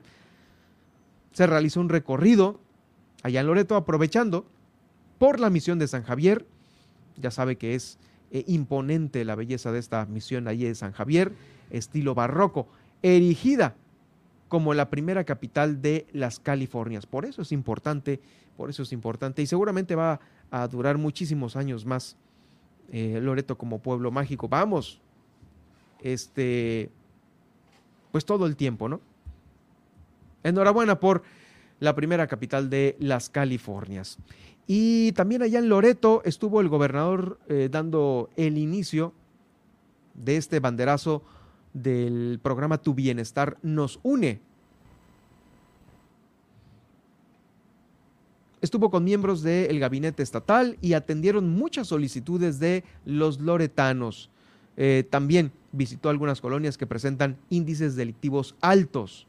La estrategia es brindar apertura a la ciudadanía, llevando talleres permanentes de cultura, salud, vivienda y trabajo. El gobernador aprovechó para informar los distintos proyectos y obras que van a llegar a Loreto, como el desarrollo productivo a las rancherías, el mantenimiento de los caminos rurales, la pavimentación con concreto hidráulico de la calle Aviación, que va de la calle Davis a Pino Suárez, acciones que van a beneficiar en mucho a todos los habitantes de esta subdelegación. También la reconstrucción de la calle Márquez de León, que va de la calle Benito Juárez a Salvatierra. Además de comentar que falta una unidad en el poblado de San Javier, una unidad de salud. Eh, por ello ya se está trabajando para que durante su administración sea un hecho una clínica de salud allá en San Javier. Y sí, es que es importante a veces el tema de la salud, no está, bueno, ahorita ya está, hay un trecho pavimentado para llegar hasta San Javier, si no es que toda la carretera, eh, salvo los tramos que a veces las lluvias y los huracanes eh, dejan en mal estado, pero el acceso y el tiempo para bajar hasta donde hay una unidad médica son importantes para preservar la salud de los loretanos. Bueno, pues este fue el recorrido de los municipios. Eh, también, ah, cerrando en Mulegé, tomó protesta como alcaldesa por un día la niña Rosa Paola Martínez León, quien fue electa a través de un concurso de presidente por un día allá en Mulegé. Bueno, los alcaldes, tanto el de Los Cabos, Oscar Lex, eh, que llevó a los pequeños con discapacidad a dar una vuelta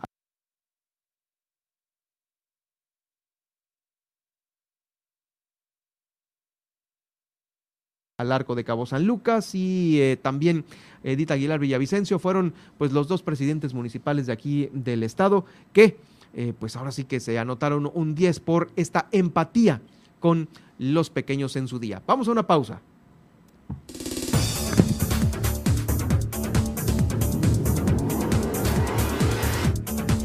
Al, Al regresar, no se pierdan las principales portadas nacionales e internacionales y el resumen del día. Por supuesto, también le daremos eh, lectura a las denuncias ciudadanas que nos han hecho llegar a lo largo del día. Quédense con nosotros al cierre de esta emisión en Milet Noticias Baja California Sur. En un momento regresamos.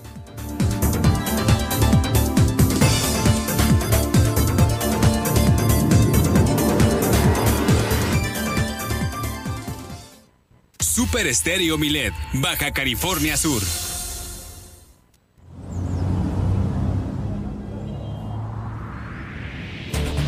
Si en este momento vas manejando por una calle que es de un solo sentido, por favor, pásate al carril derecho si es que llevas una velocidad baja.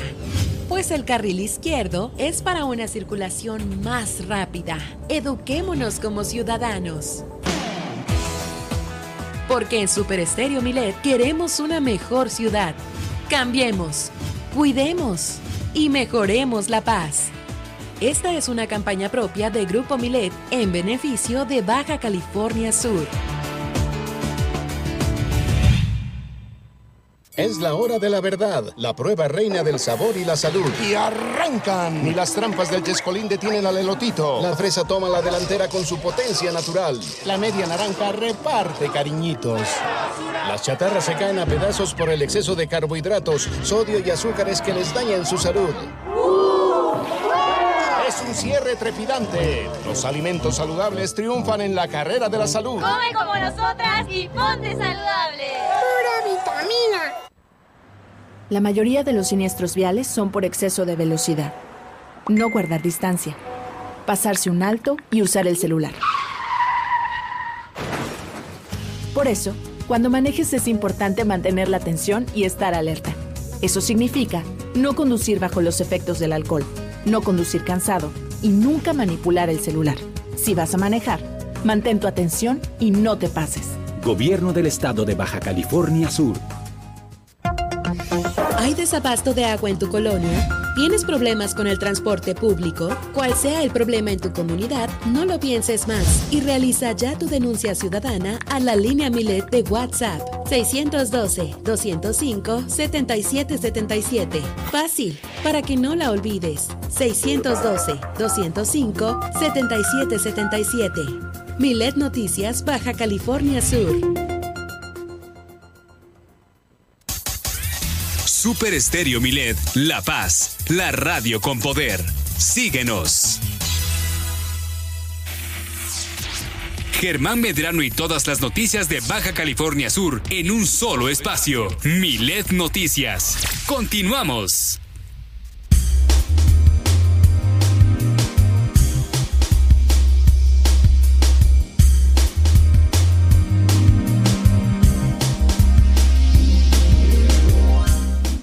Desde muy temprano están ya circulando los diarios más importantes del país y tenemos el resumen de las principales portadas aquí en Milet Noticias Baja California Sur eh, con Nadia Ojeda a continuación. Así es, iniciemos con Diario Milet México en su versión impresa y es que Marcelo Ebrard afirma que buscará la candidatura presidencial para el 2024. Y es que este domingo el canciller acudió a Hidalgo a apoyar al candidato a gobernador por Morena, Julio Menchaca Salazar. Así lo informó a través de su cuenta de Twitter y cabe destacar que es el primer evento de este tipo en el que participa el canciller, poniendo en un Twitter que son tiempos de definición, aquí estamos. Como les comento, pues Ebrard es considerado como una de las fichas ¿no? del presidente para el 2024 y en su discurso de este evento pues afirmó que junto con los diputados y senadores presentes pues van a representar a los soldados o están representando a los soldados del proyecto de Andrés Manuel López Obrador y recalcó que estarán siempre apoyando a la cuarta transformación en México. Eh, dijo, estamos cuidando todas las medidas que establece el INE, por lo que mi presencia con el candidato Julio es completamente adecuada. Visitaremos de la misma manera cinco estados más donde habrá elecciones. Y es que también en el discurso, el secretario de Relaciones Exteriores señaló que buscará la, que buscará la candidatura por Morena en 2024 a la presidencia de la República e irá a la encuesta que realice el partido. Es que les explico, ante esto, pues eh, Morena va a realizar una encuesta para determinar quién va a ser su ficha. Entre ellos están Claudia Sheinbaum, Ricardo Monreal y como ya les comenté, Marcelo Ebrard. Y fíjense que... Y, el secretario de Gobernación, ¿no? Ahora ya también está ahí como que coqueteándole el espacio. El espacio. Y es que fíjate que eh, dice Milet que, eh, bueno, citan a Reforma, eh, quien hizo una encuesta, ah. ¿no? Sobre cómo van estos candidatos. Por ahí Ebrard va al 31%, Claudia Sheinbaum al 30% y Monreal en un 12%. Entonces, por esto dice Ricardo Monreal que pues no se ha manifestado más bien en contra de este tipo de encuestas y opina que no refleja necesariamente la, decisión de los morenistas, ¿no? Eh, y pues a ver qué pasa en esa situación, a ver quién sale ganador y por lo pronto pues ellos tres al menos son los que llevan un nivel un poco más alto de porcentaje, ¿no? De preferencia. Pues son las encuestas que aquí ya las vivimos en el proceso cuando estaba, ¿qué? Este, escogiendo al, a quién iba a salir para gobernadores, entre Rubén Muñoz y el profesor Víctor Castro, y todo esto, ¿no?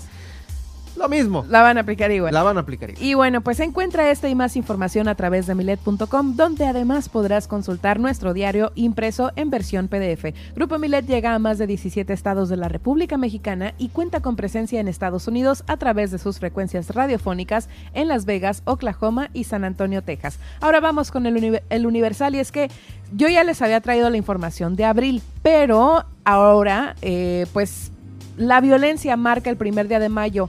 ¿No? Se reportaron 112 homicidios dolosos. Es que les comento que por ahí en abril les dije, ¿no? Eh, tantos eh, homicidios, creo que fueron más, menos de 100, y pues ahora les comento, ¿no? Se superan hasta los 112 tan solo el primero de mayo, nada más ayer.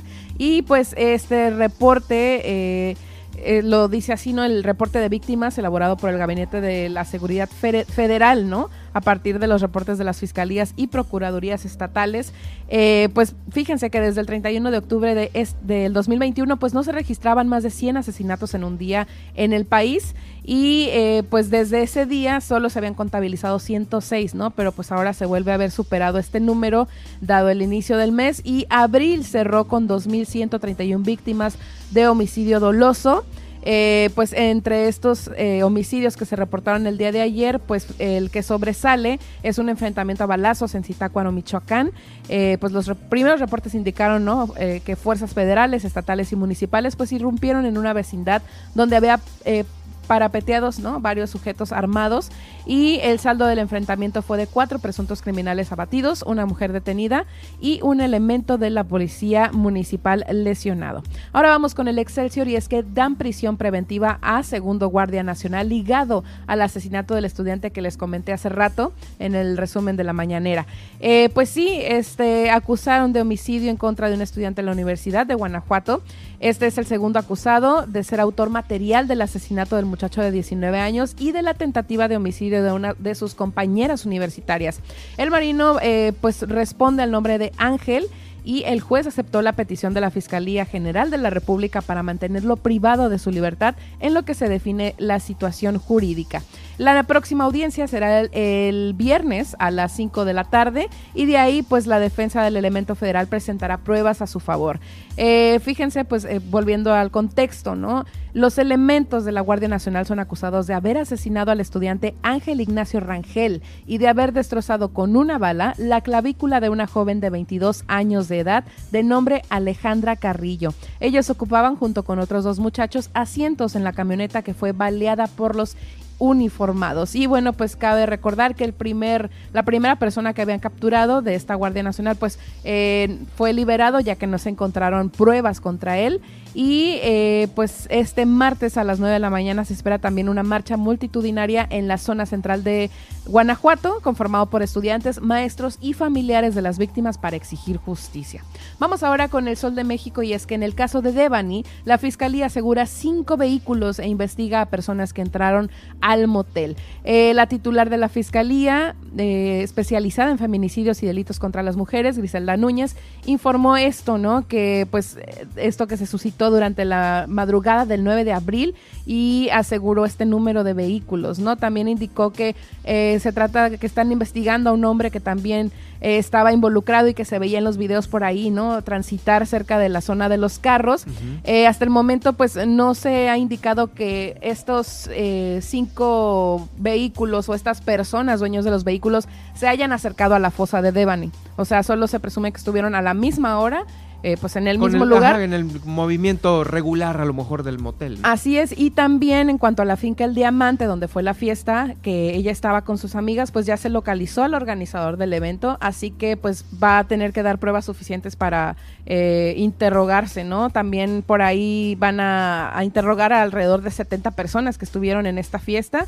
Y bueno, pues así van la, los, la, situación, ¿no? El de, de Devani, pues para llegar cada vez más, ¿no? Para saber qué pasó realmente esa noche. ¿Qué pasó realmente esa noche? Así es. Y por último, pues eh, aplazan para junio la audiencia por colapso de línea 12 del Metro de Ciudad de México. Esta audiencia se llevó a cabo hoy y pues eh, se busca o se buscaba imputar más bien los delitos de homicidio y lesiones, eh, ambos eh, culposos también, así como el daño a la propiedad a ocho funcionarios y dos representantes de empresas constructoras, ¿no?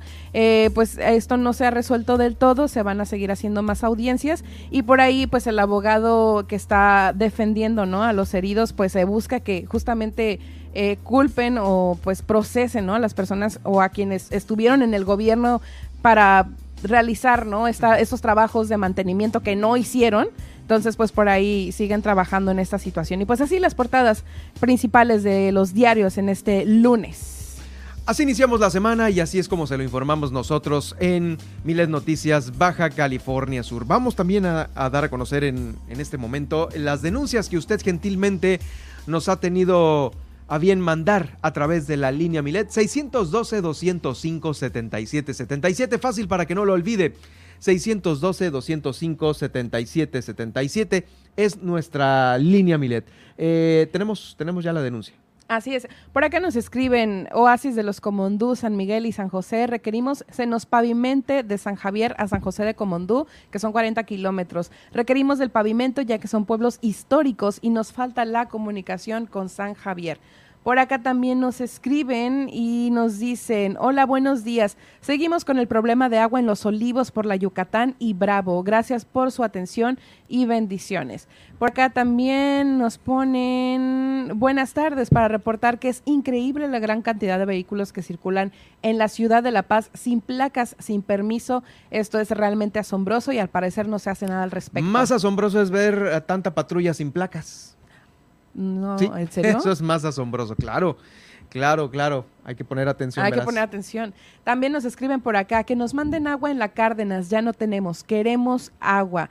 Eh, por acá nos dicen, buenos, buenas tardes a quien corresponda. No han echado agua en la colonia Lázaro Cárdenas, en Callejón 6 y República. Nosotros vivimos en el cerro y nos llega una misericordia de agua. Para la calle Vicente Guerrero y Bordo, bien que hay agua cada tres días. Y también para Municipio Libre y República, hasta tirándose el agua en las calles. Y aquí en Callejón 6 no pueden poner la compresión, tenemos los botes vacíos. Gracias. Eh, por acá nos llega otro mensaje, nos dicen buenas tardes, disculpen, he escuchado rumores de que el libramiento Daniel Roldán lo quieren hacer de un solo sentido. Y ya, pues no es, un, no es un rumor, ¿no? Lo comunicaron. Es, una propuesta ya comunicada. Sí, dice, eso ya lo hablaron, de hecho, hace algún tiempo y la verdad no fue, perdón, eso ya lo habían hecho hace algún tiempo y la verdad no fue conveniente. Yo vivo en la colonia Santa María y de ninguna manera fue óptimo, ya que para salir de la colonia era bastante trastornoso por toda la vuelta que había que dar para salir de la colonia. Sí, es que sobre eso que está diciendo eh, la, señorita, em, no había tantos retornos como hay ahora. Es ah, la justificación que, que, ahorita las autoridades o, los eruditos, los que saben, ¿no? los, especialistas. Los especialistas. Sí, dice, creo que... Este, dicen que pues ya hay más retornos y el, y el hecho de poder salir eh, a, agarrar ya sea para la izquierda o para la derecha, según sea el caso del lado del libramiento, eh, va a ser mucho más rápido y ágil, ¿no? Dice, creo que sería más viable señalizar y alumbrar de manera adecuada. No sé qué sepan ustedes al respecto. Gracias y, y espero puedan investigar. También por acá nos escriben cómo reportar a un vecino que se droga y hace escándalo con música antisonante. Juzgados cívicos 911, así de fácil. Muy bien. Ahí está el, el ADN. Eh, ahí en el 911, créame que es un centro donde están recibiendo denuncias de muchos tipos. Pueden recibir la anónima, pueden recibir la denuncia también, este, esta, por ejemplo, la, de las personas que tienen, eh, pues, música a todo volumen o que se están drogando. Ahí en el 911 no hay pierde. Y por acá nos mandan fotos del monumento a la madre que está. Ah, sí, está despedazado. Lo vimos este hace poco. Ah, justo en el 8M. Sí, en el 8M. Eh, no sé si ahí de ahí partió. De ahí partió la marcha. Eh, pone la persona. Espero que Milena se acuerde de mí este 10 de mayo, sin brazo y sin mano. Pone la persona en la denuncia ciudadana. Y por último, acá nos vuelven a mencionar, eh, nos dicen siguen las fugas de agua en la cuadra, no me pasaron números de reporte. Y nos estaba solicitando a nosotros, ¿no? Un número para reportar, pero le, comento que es el mismo que todos conocemos, a lo que pues aquí hay que hacer hincapié es que pongan más atención, ¿no? Ahí a las llamadas, porque sí dice que no funciona ni siquiera ni la aplicación ni el teléfono. Entonces, pues por ahí hay un atento llamado a Zapa para que responda. Para que lo echen a volar bien, ya sea la aplicación o el... ¿Ha habido más quejas de la aplicación? Que del teléfono. Que del teléfono. Sí, es que ya la gente prefiere usar la aplicación, ¿no? Es como que creo que recurren ya al, último recurso, digámoslo así, la llamada, porque pues o prefieren ir o prefieren es que es más fácil la aplicación ciertamente pero si se si se eh, si es un cuello de botella y a lo mejor no se tiene al día o con servicio suficiente pues no se va a, a hacer un pues, se va a tronar. Pues. sí, le recuerdo, esta denuncia nos había llegado desde calle Tamarindo 199 entre Mango y Guayaba. Es donde nos, nos dicen que pues ahí hay escasez y pues el llamado para que puedan atender a esta denuncia. Pues sí, fueron varias denuncias. El común denominador, Nadia, según lo que vemos, es el agua potable. El agua, ¿eh? Híjoles, se batalla muchísimo, este, y bueno, no, no vemos propuestas, ¿no? Propuestas en la mesa. Digo, desde, por ejemplo, Los Cabos, desde, desde Conarmida, continuando con el profesor Oscar Lex, sí, el agua, el agua, la desaladora, hasta que, bueno, ya, este, es una realidad, están aperturando varios pozos, pero aquí en la capital, bueno, no sabemos eh, qué tanto se está haciendo por parte de los pozos. Sabemos de las denuncias porque no llega el agua, pero de los trabajos, pues eh, falta ahí también una comunicación importante con Zapa para que estas colonias que acabamos de nombrar ahorita en este momento eh, tengan alguna respuesta por parte de la autoridad. Esperamos que próximamente eh, se las demos nosotros aquí mismo también en Milet Noticias. Y bueno, también dentro de lo que sucede aquí en la capital del estado tras este proceso judicial que habría iniciado en fechas recientes por esta eh, noticia de acoso contra una menor en esta, la secundaria eh, número 20.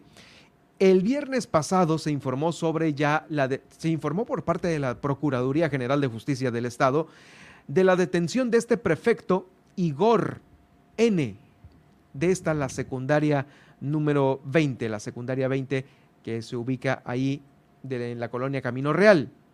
Eh, la aprehensión se obtuvo como resultado de que integraron ya esta carpeta de investigación, misma que estuvo a cargo del personal de la Subprocuraduría de Atención a Víctimas del Delito contra la Libertad Sexual y contra la Familia.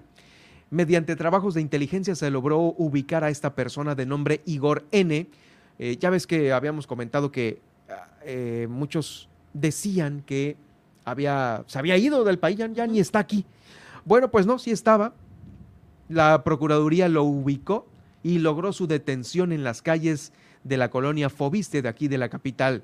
Se indicó que el sujeto estaría relacionado con eh, hechos ocurridos em, en la colonia número 20 de la colonia Camino Real, mismo que será presentado ante el juez de control para frenar el proceso que permitirá eh, determinar su situación jurídica. Al imputado se le acusa por el delito de abuso sexual de persona abuso sexual de persona menor de edad agraviado y violación equiparada agraviada.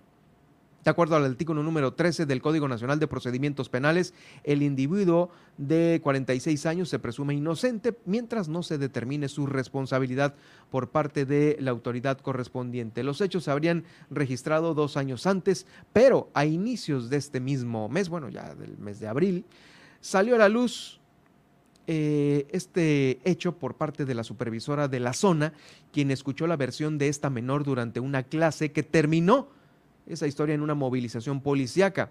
También le doy a conocer que, aparte de que aprendieron a este cuate, el, prefecto, eh, separaron también a la, eh, a la, a la, supervisora de zona, obviamente pues para que no eh, las investigaciones se lleven a cabo de una mejor manera ahí en la secundaria eh, número 20, donde ocurrieron estos lamentables hechos. Ya está detenido el prefecto y con la carpeta de investigación abierta. Bueno, eh, también déjeme darle a conocer que el sector salud está invitando a todas las familias subcalifornianas para que realicen este registro para los pequeños de entre 12 y 17 años de edad para que los lleven a vacunar contra el COVID-19. Sí, ya van a ser vacunados los de 12 años en adelante que se encuentren bien de salud, porque antes eh, solamente estaba permitido para las personas con comorbilidad. Se convocó a todas las familias para que accedan a mivacuna.salud.gov.mx eh, para que se inicie este eh, esta campaña de, de, vacunación en este sector de la población. ¿Qué hay que hacer? Pues ingresar a esta página mivacuna.salud.gov.mx con el CURP del menor, sus datos personales, los del padre, madre o tutor, así como también la información adicional como teléfono, correo electrónico y pues todo ello. Eh, se van a continuar también suministrándose eh, el segundo refuerzo a personas mayores de 60 años en las unidades médicas, pero también las primeras y segundas dosis a los mayores de edad que no han iniciado con su esquema de vacunación o que lo tienen incompleto. Esto con la finalidad de fortalecer su respuesta eh, inmunitaria a través del virus. Eh, Sacil Flores Aldape, la secretaria de Salud, recordó que aquí en Baja California Sur se han suministrado ya más de 1.200.000 dosis 1.200.000 dosis de diversas vacunas aprobadas y distribuidas por la autoridad federal, eh, cuya aplicación fue crucial para avanzar en el control y mitigación de esta contingencia sanitaria por COVID-19 en todo el estado, eh, que hoy presenta una baja incidencia por COVID-19 con eh, pues los siguientes datos que le voy a dar a conocer a continuación son en tiempo real los datos que está arrojando a la página coronavirus.bcs.gov.mx. Mire, el comunicado decía que estaban en 85 casos activos, pero no. Ya ve que esto cambia eh, rápidamente. No son 85, ya son 96 casos activos confirmados en este momento, ahorita en tiempo real. 96 casos activos. Eh, estos 96 se están ubicando 57 en La Paz, 33 en Los Cabos, un caso en Loreto, tres casos en Mulegé, tres casos en Mulegé y dos en Comondú. Para las próximas horas se va a saber si 18 casos sospechosos dan positivo o negativo. En total, entre casos activos, muertos por COVID-19 y recuperados, han pasado por Baja California Sur 101.093 casos acumulados, ¿eh? 101.093 casos acumulados. Es la información que nos está generando la Secretaría de Salud sobre este importante tema. Y como estamos iniciando la semana, ¿eh? Estamos iniciando con 96 casos activos aquí en nuestro estado. Vamos a más información. Fíjese que nuestro estado está presentando muy buenos números en el registro de eh, apicultores. El subsecretario de Desarrollo Agropecuario, Ramón González López, informó que la Secretaría de Pesca, Acuacultura y Desarrollo Agropecuario trabaja en fortalecer la apicultura aquí en Baja California Sur porque están creando cada vez más microempresas. También los productores dedicados a esta actividad están teniendo un acompañamiento técnico para que eh, pues sea exitosa esta labor entre ellos mismos. Hay que darle un valor agregado a la miel, que no solo se venda en frascos, sino que también se cree una marca propia. Vamos a apoyarlos con capacitación e infraestructura. Y es que Baja California Sur cuenta ya con un registro de poco más de 200 apicultores. La Paz y Los Cabos son los dos municipios donde más se produce miel y es donde se concentra la mayor parte de los productores. ¿Sabe cuánto tenemos nosotros aquí en Baja California Sur en relación a la producción anual de miel? Algo que a lo mejor no es tan eh, platicado. son 219 toneladas con valor de 24 millones de pesos. 24 millones de pesos.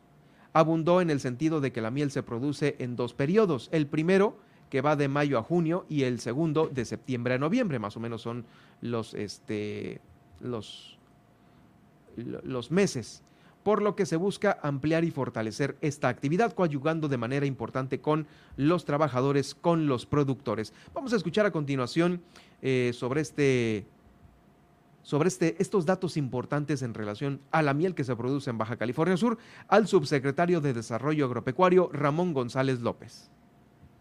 Nuestra miel en el estado tiene una calidad superior a la que puede tener cualquier miel del país reconocida, de tal manera que este gobierno pretende impulsar el desarrollo productivo económico de la miel a partir de la creación de microempresas rurales, en donde queremos darle un valor agregado a la miel, que ya no se venda la miel en los frasquitos de, leche que se, que se vienen dando, sino que tengan su propia marca y una marca sudcaliforniana.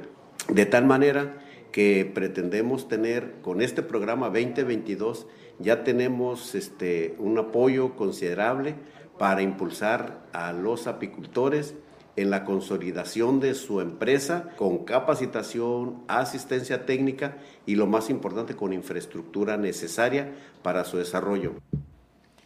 Así es que lo invitamos a comprar la miel de Baja California Sur. Créame que, bueno, yo personalmente este, sí, sí consumo eh, una, miel que aquí se produce.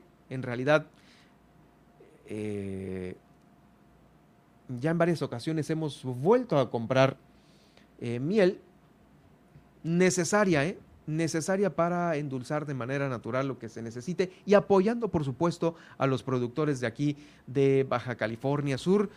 Sabemos que hay muchas marcas que llegan a estos a los supermercados, ahí a las grandes tiendas que usted conoce pero piénselo dos veces y des una vueltecita por esos eh, mercados locales, pequeños, en donde venden productos locales. Eh, es, está muy rica. Se lo recomendamos en realidad eh, el consumir los productos locales, ¿no? Lo que es también pues la miel, la machaca, el queso, este, todo lo que se produce aquí en Baja California Sur. Vamos pues también este, propiciando un buen negocio para con todos los productores de nuestro estado, que lo que se produzca genere eh, beneficios y se quede aquí mismo en Baja California Sur. Vamos a continuar con más información. Fíjese que está continuando un descuento importante del 90% para todos aquellos emprendedores que quieran pues ya eh, registrar su marca. La Secretaría de Turismo está invitando a empresarios y emprendedores para aprovechar este esquema de apoyo al precio diferencial de tarifas que el Instituto Mexicano de la Propiedad Industrial está ofreciendo. Eh, es un 90% de esta tarifa del INPI, este INPI es el eh, Instituto Mexicano de la Propiedad Industrial, eh, para todas aquellas solicitudes de registro de marca, aviso o nombre comercial que se requiera para algún producto. Esto va a estar vigente hasta este próximo 7 de mayo, está ahí donde pues acaba el descuento. Cualquier empresa eh, interesada deberá de cubrir la cantidad de 312 pesos por este concepto que es el que ya incluye el descuento y deberá realizarse eh, para sacar este certificado en la página de la Secretaría de Turismo de aquí de Baja California Sur. Ahí tienen las tarifas y recuerden que pues también hay eh, pues un cupo limitado, es la Secretaría de Turismo la que eh, pues justamente nos da a conocer esta información. Vamos al resumen rápidamente.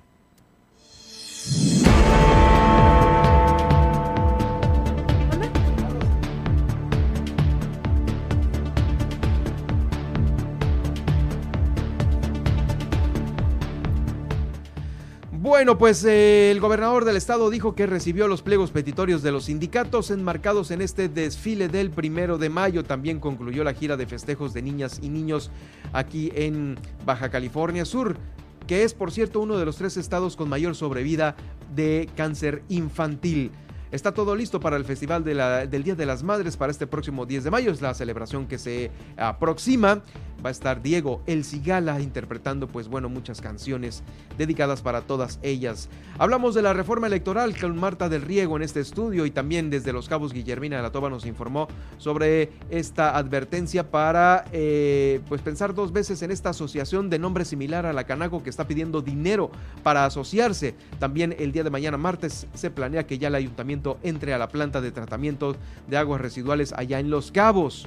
El gobernador dice que pues va a aplicar este programa de bacheo aquí en la capital del estado y que en mes y medio no debe de haber baches, así lo dijo. Hasta el momento van cinco osamentas localizadas en Comondú y una aquí en la ciudad de La Paz. Refrendaron a Loreto como pueblo mágico y en la nacional e internacional.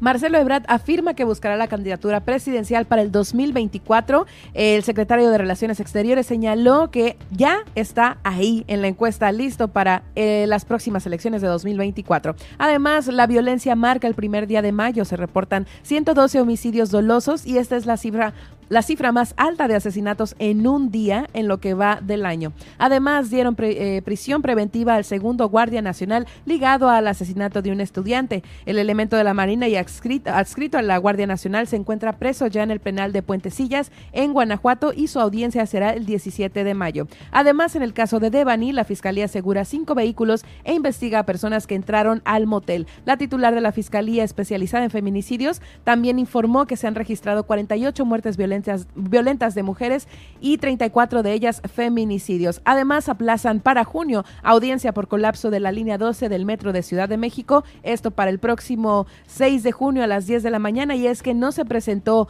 en la diligencia Juan Antonio Giral y Mazón, exdirector del el diseño de la obra civil de la línea dorada.